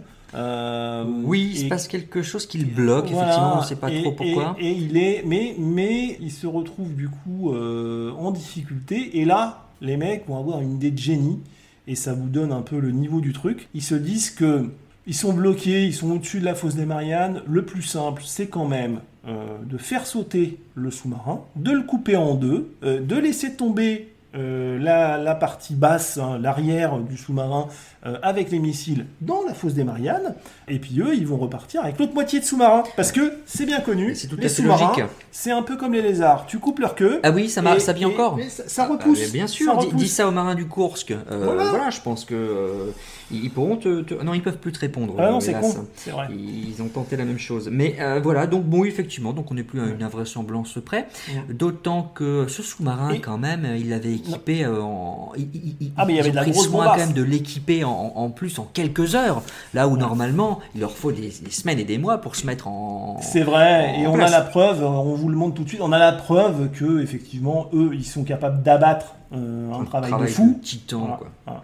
devons débarquer avant la marée basse. Alors oui, je vous demande si on est dans les temps, monsieur Rose. Mes hommes ont eu seulement 8 heures pour faire un boulot qui prend 6 mois et qui aurait mérité 6 ans de test en cale sèche pour confirmer que physiquement ce n'est pas une aberration. Donc effectivement, voilà, ces mecs-là, ils ne plaisantent pas, ils abattent un travail de malade et en plus, ils sont tous très déterminés. Oui. Bah, ils, veulent, ils veulent sauver le monde. Et voilà. Et donc respect pour eux. Et rien ne les arrêtera. C'est Tia Carrère qui nous le prouve dans ce Oui, oui, qui, qui le dit elle-même. Marissa, on manque de temps. C'est notre dernier espoir, alors tu te sors les doigts du cul et au boulot Donc, elle, elle rigole pas, elle rigole pas de Sakara, elle prend les choses en main à un moment donné. Et alors, quelques minutes plus tard, euh, il y a aussi en- une invraisemblance euh, Ah on, a totale. déjà, alors, on, a, on assiste à une invraisemblance euh, en termes d'effets spéciaux, hein, qui est justement le résultat de, ce- de cette explosion nucléaire, hein, qui se voit de l'espace et qui nous donne euh, euh, vraiment l'occasion d'un CGI désastreux. Mais Oui, c'est désastreux. On est plus à ça près. Une espèce de champignon nucléaire vu quasiment de la Lune euh, et qui est atroce. C'est, les, les CGI sont souvent quand même assez atroces dans euh, The Oui. Asylum, Plus- certains plus que d'autres. Ça, c'est une marque de film, fabrique aussi, Quand hein. même assez, assez minables. Il y a une scène euh, dans le sous-marin, ils sont en train de préparer la bombe, Tia Carrère et son Oui. copain. Et puis alors, euh, je sais plus pour il y a un court-circuit.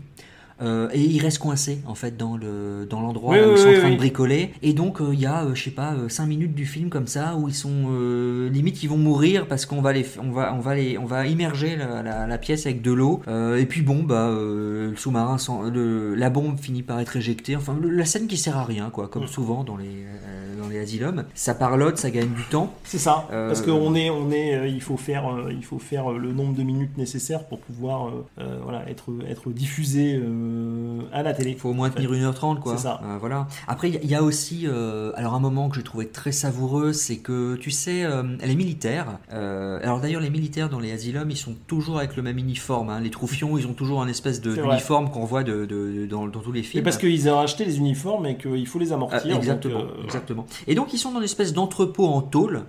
et puis tout à coup, bon, il y a des, il y a des météores, des petites météores qui, qui, qui s'abattent là-dessus. Et puis eux, ils sont en train de préparer les, les ogives nucléaires. Euh, et donc, euh, à un moment donné, euh, ils sont obligés de- d'accélérer. Ils mettent les ogives sur un chariot élévateur. Et puis, et là, le, chariot sort donc du l'entrepôt. Il y a un ralenti. Et là, il rentre dans des cartons vides qui sont posés depuis le début du film à l'entrée de l'entrepôt. Et là, t'as cette scène où le, chariot rentre en collision avec des cartons vides et au ralenti, quoi. Genre, c'est une scène d'action phénoménale, alors que c'est juste un, chariot qui tombe sur des, des cartons vides. C'est c'est complètement ridicule, tout aussi ridicule que les ogives nucléaires d'ailleurs, parce que quand tu les regardes bien, je pense qu'ils les ont fabriquées avec le costume du Tin Man du magicien d'Oz, tu vois. Euh, tellement elles sentent euh, le papier aluminium. Euh, et quand tu les regardes de près, c'est c'est du gros bricolage, hein, mais bon, c'est- c'est c'est pas grave. Euh, et Ouais, moi, je trouve ont- ça savoureux comme détail. Ils ont, ils ont d'ailleurs une, une, une certaine tendresse, hein, nos militaires, avec ces ogives nucléaires. hein. On vous le montre euh, tout de suite dans l'extrait qu'on a euh, ici. C'est bon, je l'ai. C'est un beau bébé. C'est un garçon. Et oui, c'est un beau bébé, et donc c'est forcément un garçon, bien entendu. Ah bah oui. Euh, J'aimerais qu'on... qu'on- Et justement, attends, en termes Oui. de garçons, parce qu'il y en a un dont on n'a pas encore parlé. Ah oui, tu as raison. Le as raison. fameux sidekick Exactement. Black. Exactement. Il y en a un dans ce film euh, qui est. Alors, je, je, je n'ai pas très bien compris pourquoi lui, il allait se promener ailleurs, euh, mais il n'est pas avec euh, le beau militaire et la brillante scientifique. Non. Il est en mission ailleurs. On lui a donné à lui aussi des ogives nucléaires parce qu'il n'y a pas de raison que les autres s'amusent tout seuls dans leur Ouais, sous-marin. il en faut plusieurs. Lui aussi, je crois que c'est le plan B. Oui. Je crois que c'est le plan B de Tia Carrère pour, pour, pour sauver la planète, des fois que. Et donc ce mec euh, se retrouve quand même à se promener en bateau. Alors euh, il se promène en bateau une bonne partie du film. Pourquoi? On n'a pas bien compris. Euh, dans quel but? On ne sait pas trop.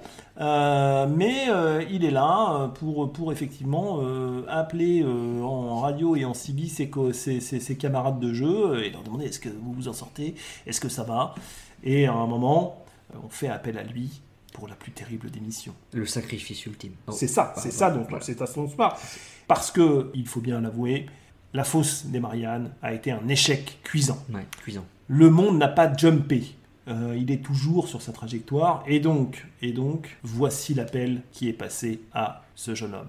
Effectivement, il n'a pas le choix. Et qu'est-ce qu'il faut faire quand on n'a pas réussi à déplacer la planète en mettant des bombes nucléaires dans la fosse des Mariannes? Je vous le demande.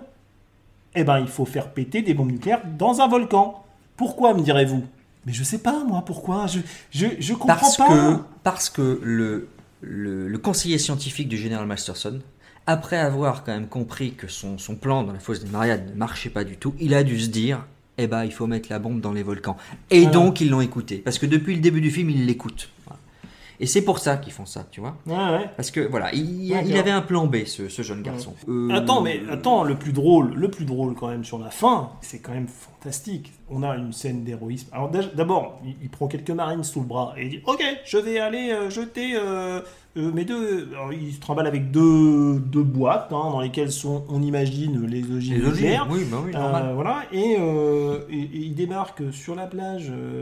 Euh, alors sur la plage de l'île de Saipei, et c'est important hein, euh, parce que c'est une île qui a été truffée de mines pendant la Seconde Guerre mondiale et donc du coup c'est dangereux, on n'y va pas, c'est pas une promenade de plaisir. pas et, par hasard, quoi. Et évidemment un des Marines euh, qui se promène avec lui sur la plage pour l'accompagner euh, saute sur une mine euh, et il se retrouve, euh, bah, il, il se retrouve quand même amputé jusqu'au tronc. Mhm.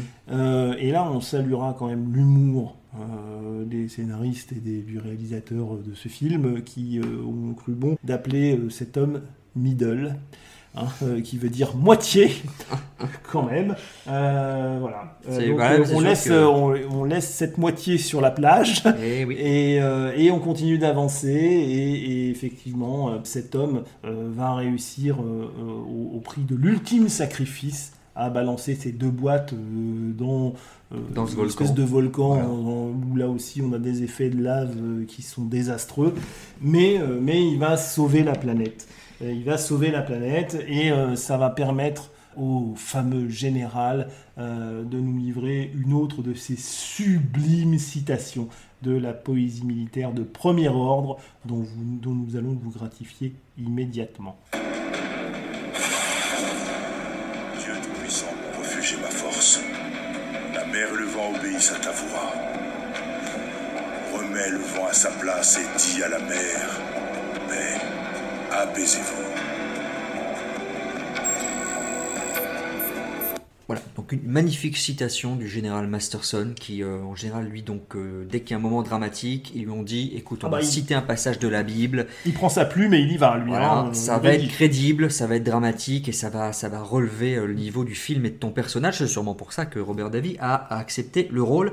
J'aimerais aussi, puisqu'on le disait à l'instant, on disait que The Elysium ne fait donc pas les choses à moitié. euh, Non, ils font les choses au quart en général. que l'on revienne un peu rapidement quand même sur le traitement de certains personnages et notamment sur le traitement des personnages incarnant les autres nations du film. Et j'aimerais m'arrêter euh, quand même deux secondes sur les Chinois.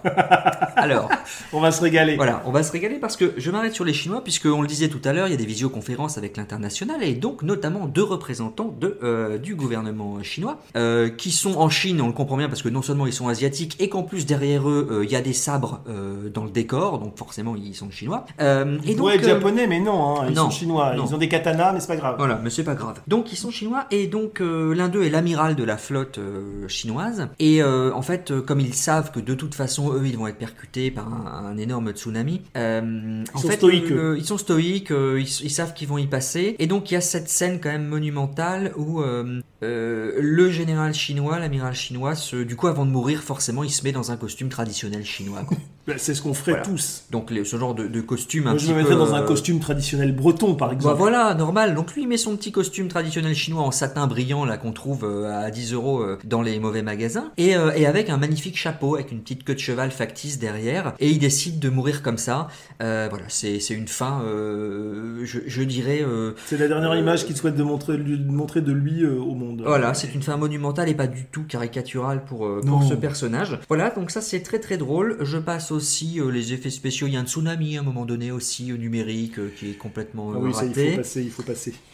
Voilà. Non, mais par contre, en termes de traitement, justement, des personnages, euh, il y en a un où, Qui est mieux. étonnamment, Et oui, c'est vrai. qui- étonnamment, figurez-vous que ce, ce jeune aide de camp Black, qui finit quand même par sauver le monde euh, en balançant des ogives dans un volcan, eh ben, on ne sait pas trop pourquoi, hein, parce qu'on ne sait jamais vraiment trop pourquoi euh, les choses arrivent dans un The Asylum, eh bien, il est gay. Mm. Euh, et étonnamment, je trouve que le traitement euh, du personnage, tu vois, du militaire euh, qui doit se sacrifier, Mm. etc., et, et- et- et- et qui se trouve être gay, est plutôt traité euh, dans la sobriété et plutôt, euh, plutôt bien fait. Je Oui. trouve que ça marche bien. C'est vrai que le côté, euh, le, le- le- le- il- c'est un des personnages les plus caractérisés celui-là, et ce côté, le déchirement de quitter les siens qu'on a vu dans beaucoup d'autres films, Mm. bon bah là ils ont décidé de le traiter avec un couple homosexuel. On peut saluer cet effort Mais oui, part tout à fait. The Asylum qu'on n'attendait pas forcément là-dessus. Et surtout, c'est, on a fait le choix de, de- de le positionner, ce personnage. C'est, un des, voilà, c'est un des durs de, de la Navy. Oui, quoi. oui, oui, abs- Donc, euh, absolument. c'est plutôt, c'est plutôt bien. Ça c'est plutôt bien vu. Après, dans les choses un petit peu moins bien vues de chez The comme on le sait, ils sont, ils ont pas beaucoup de budget, ces gens-là, donc ils sont coutumiers du fait de- de- de- d'utiliser de, l'usage des stock shots. Et alors euh, là, là-dessus, moi, euh, il y a pas mal de stock shots évidemment dans ce film. Et alors là, je dirais que c'est le, le, le, principe à son paroxysme du montage d'Eisenstein, comme vous devez vous en souvenir, qui est de dire que dans n'importe quel contexte, si on prend des images, bah, finalement, elles finissent par fonctionner et vous faire croire qu'elles ont été euh, filmées pour l'occasion. Et donc on voit euh, des gens qui du coup euh, montent dans différents ferries parce, parce que, parce que forcément ils, ils fuient, ils, fuient le, ils, voilà. ils fuient le désastre. Et ça c'est tout simplement des images de, de, de stock shots de gens qui partent en vacances hein, avec des sacs à dos, qui montent dans des bateaux. Mais ils n'ont pas vraiment l'air stressés ni pas du pressés. tout, pas du tout, ils sont tranquilles. Mais dans le contexte du film, c'est vrai qu'on finit par se dire, mais dis donc, ils ont, ils ont filmé des, des films, des scènes avec des, du monde quand même. Il y a du, plus de budget que prévu. Mais non, pas du tout. Non, non, non, parce qu'on le voit très vite. Hein. D'ailleurs, il y a une scène où, euh, par exemple, juste avant, euh, juste avant euh, une, un tsunami, on a quand même toute l'armée hein, qui se résume à deux jeeps Ouais, qui croisent un flot iné- enfin, ininterrompu de réfugiés. J'en ai compté sept. Oui, d'ailleurs, j'ai cru qu'on basculait dans un film de zombies à ce moment-là, parce que euh, ils sont là en train d'errer sur les routes. On se croirait dans Fear the Walking Dead. C'est vrai. C'est c'est très bizarre. Et alors, je te reprendrai sur un point, c'est que ce ne sont pas des jeeps. Ce sont des suburban.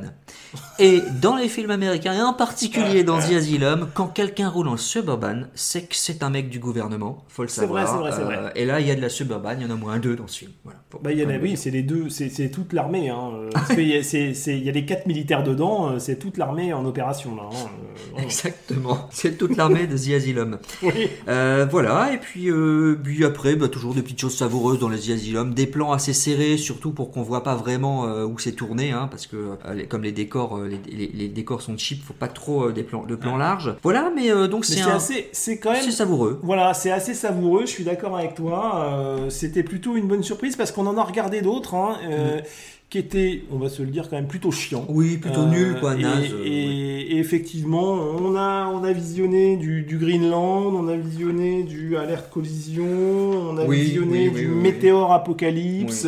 Et à chaque fois, on est un peu sur les mêmes recettes, sur des films qui se prennent quand même très au, Au sérieux, sérieux. euh, qui euh, pètent plus haut que leur cul en termes d'effets spéciaux notamment. Alors, alors, alors, Greenland, n'allez pas le voir, on vous le déconseille. Franchement, Ah. c'est entre 2012 et Deep Impact. C'est pas vraiment un film de météore, c'est un film catastrophe. C'est produit par Gerard Butler. euh, Qui est c'est- une catastrophe. C'est une catastrophe en lui-même de plus en plus.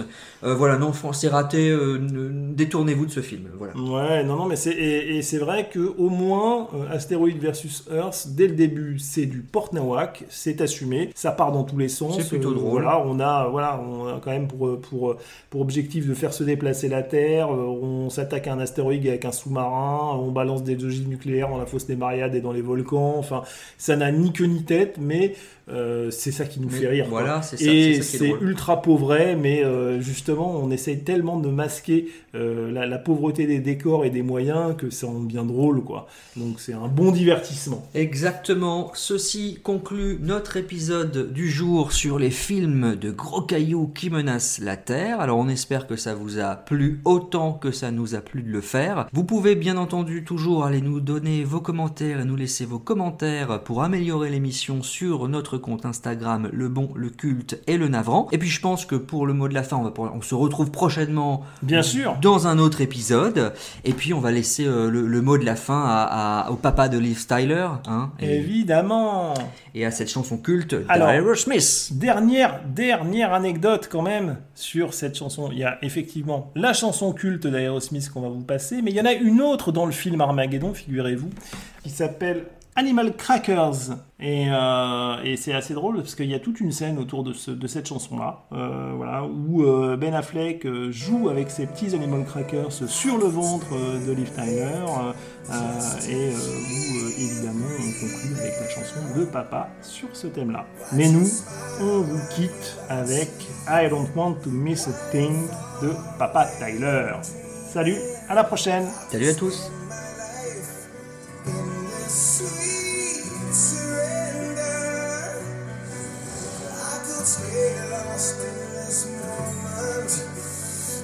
tell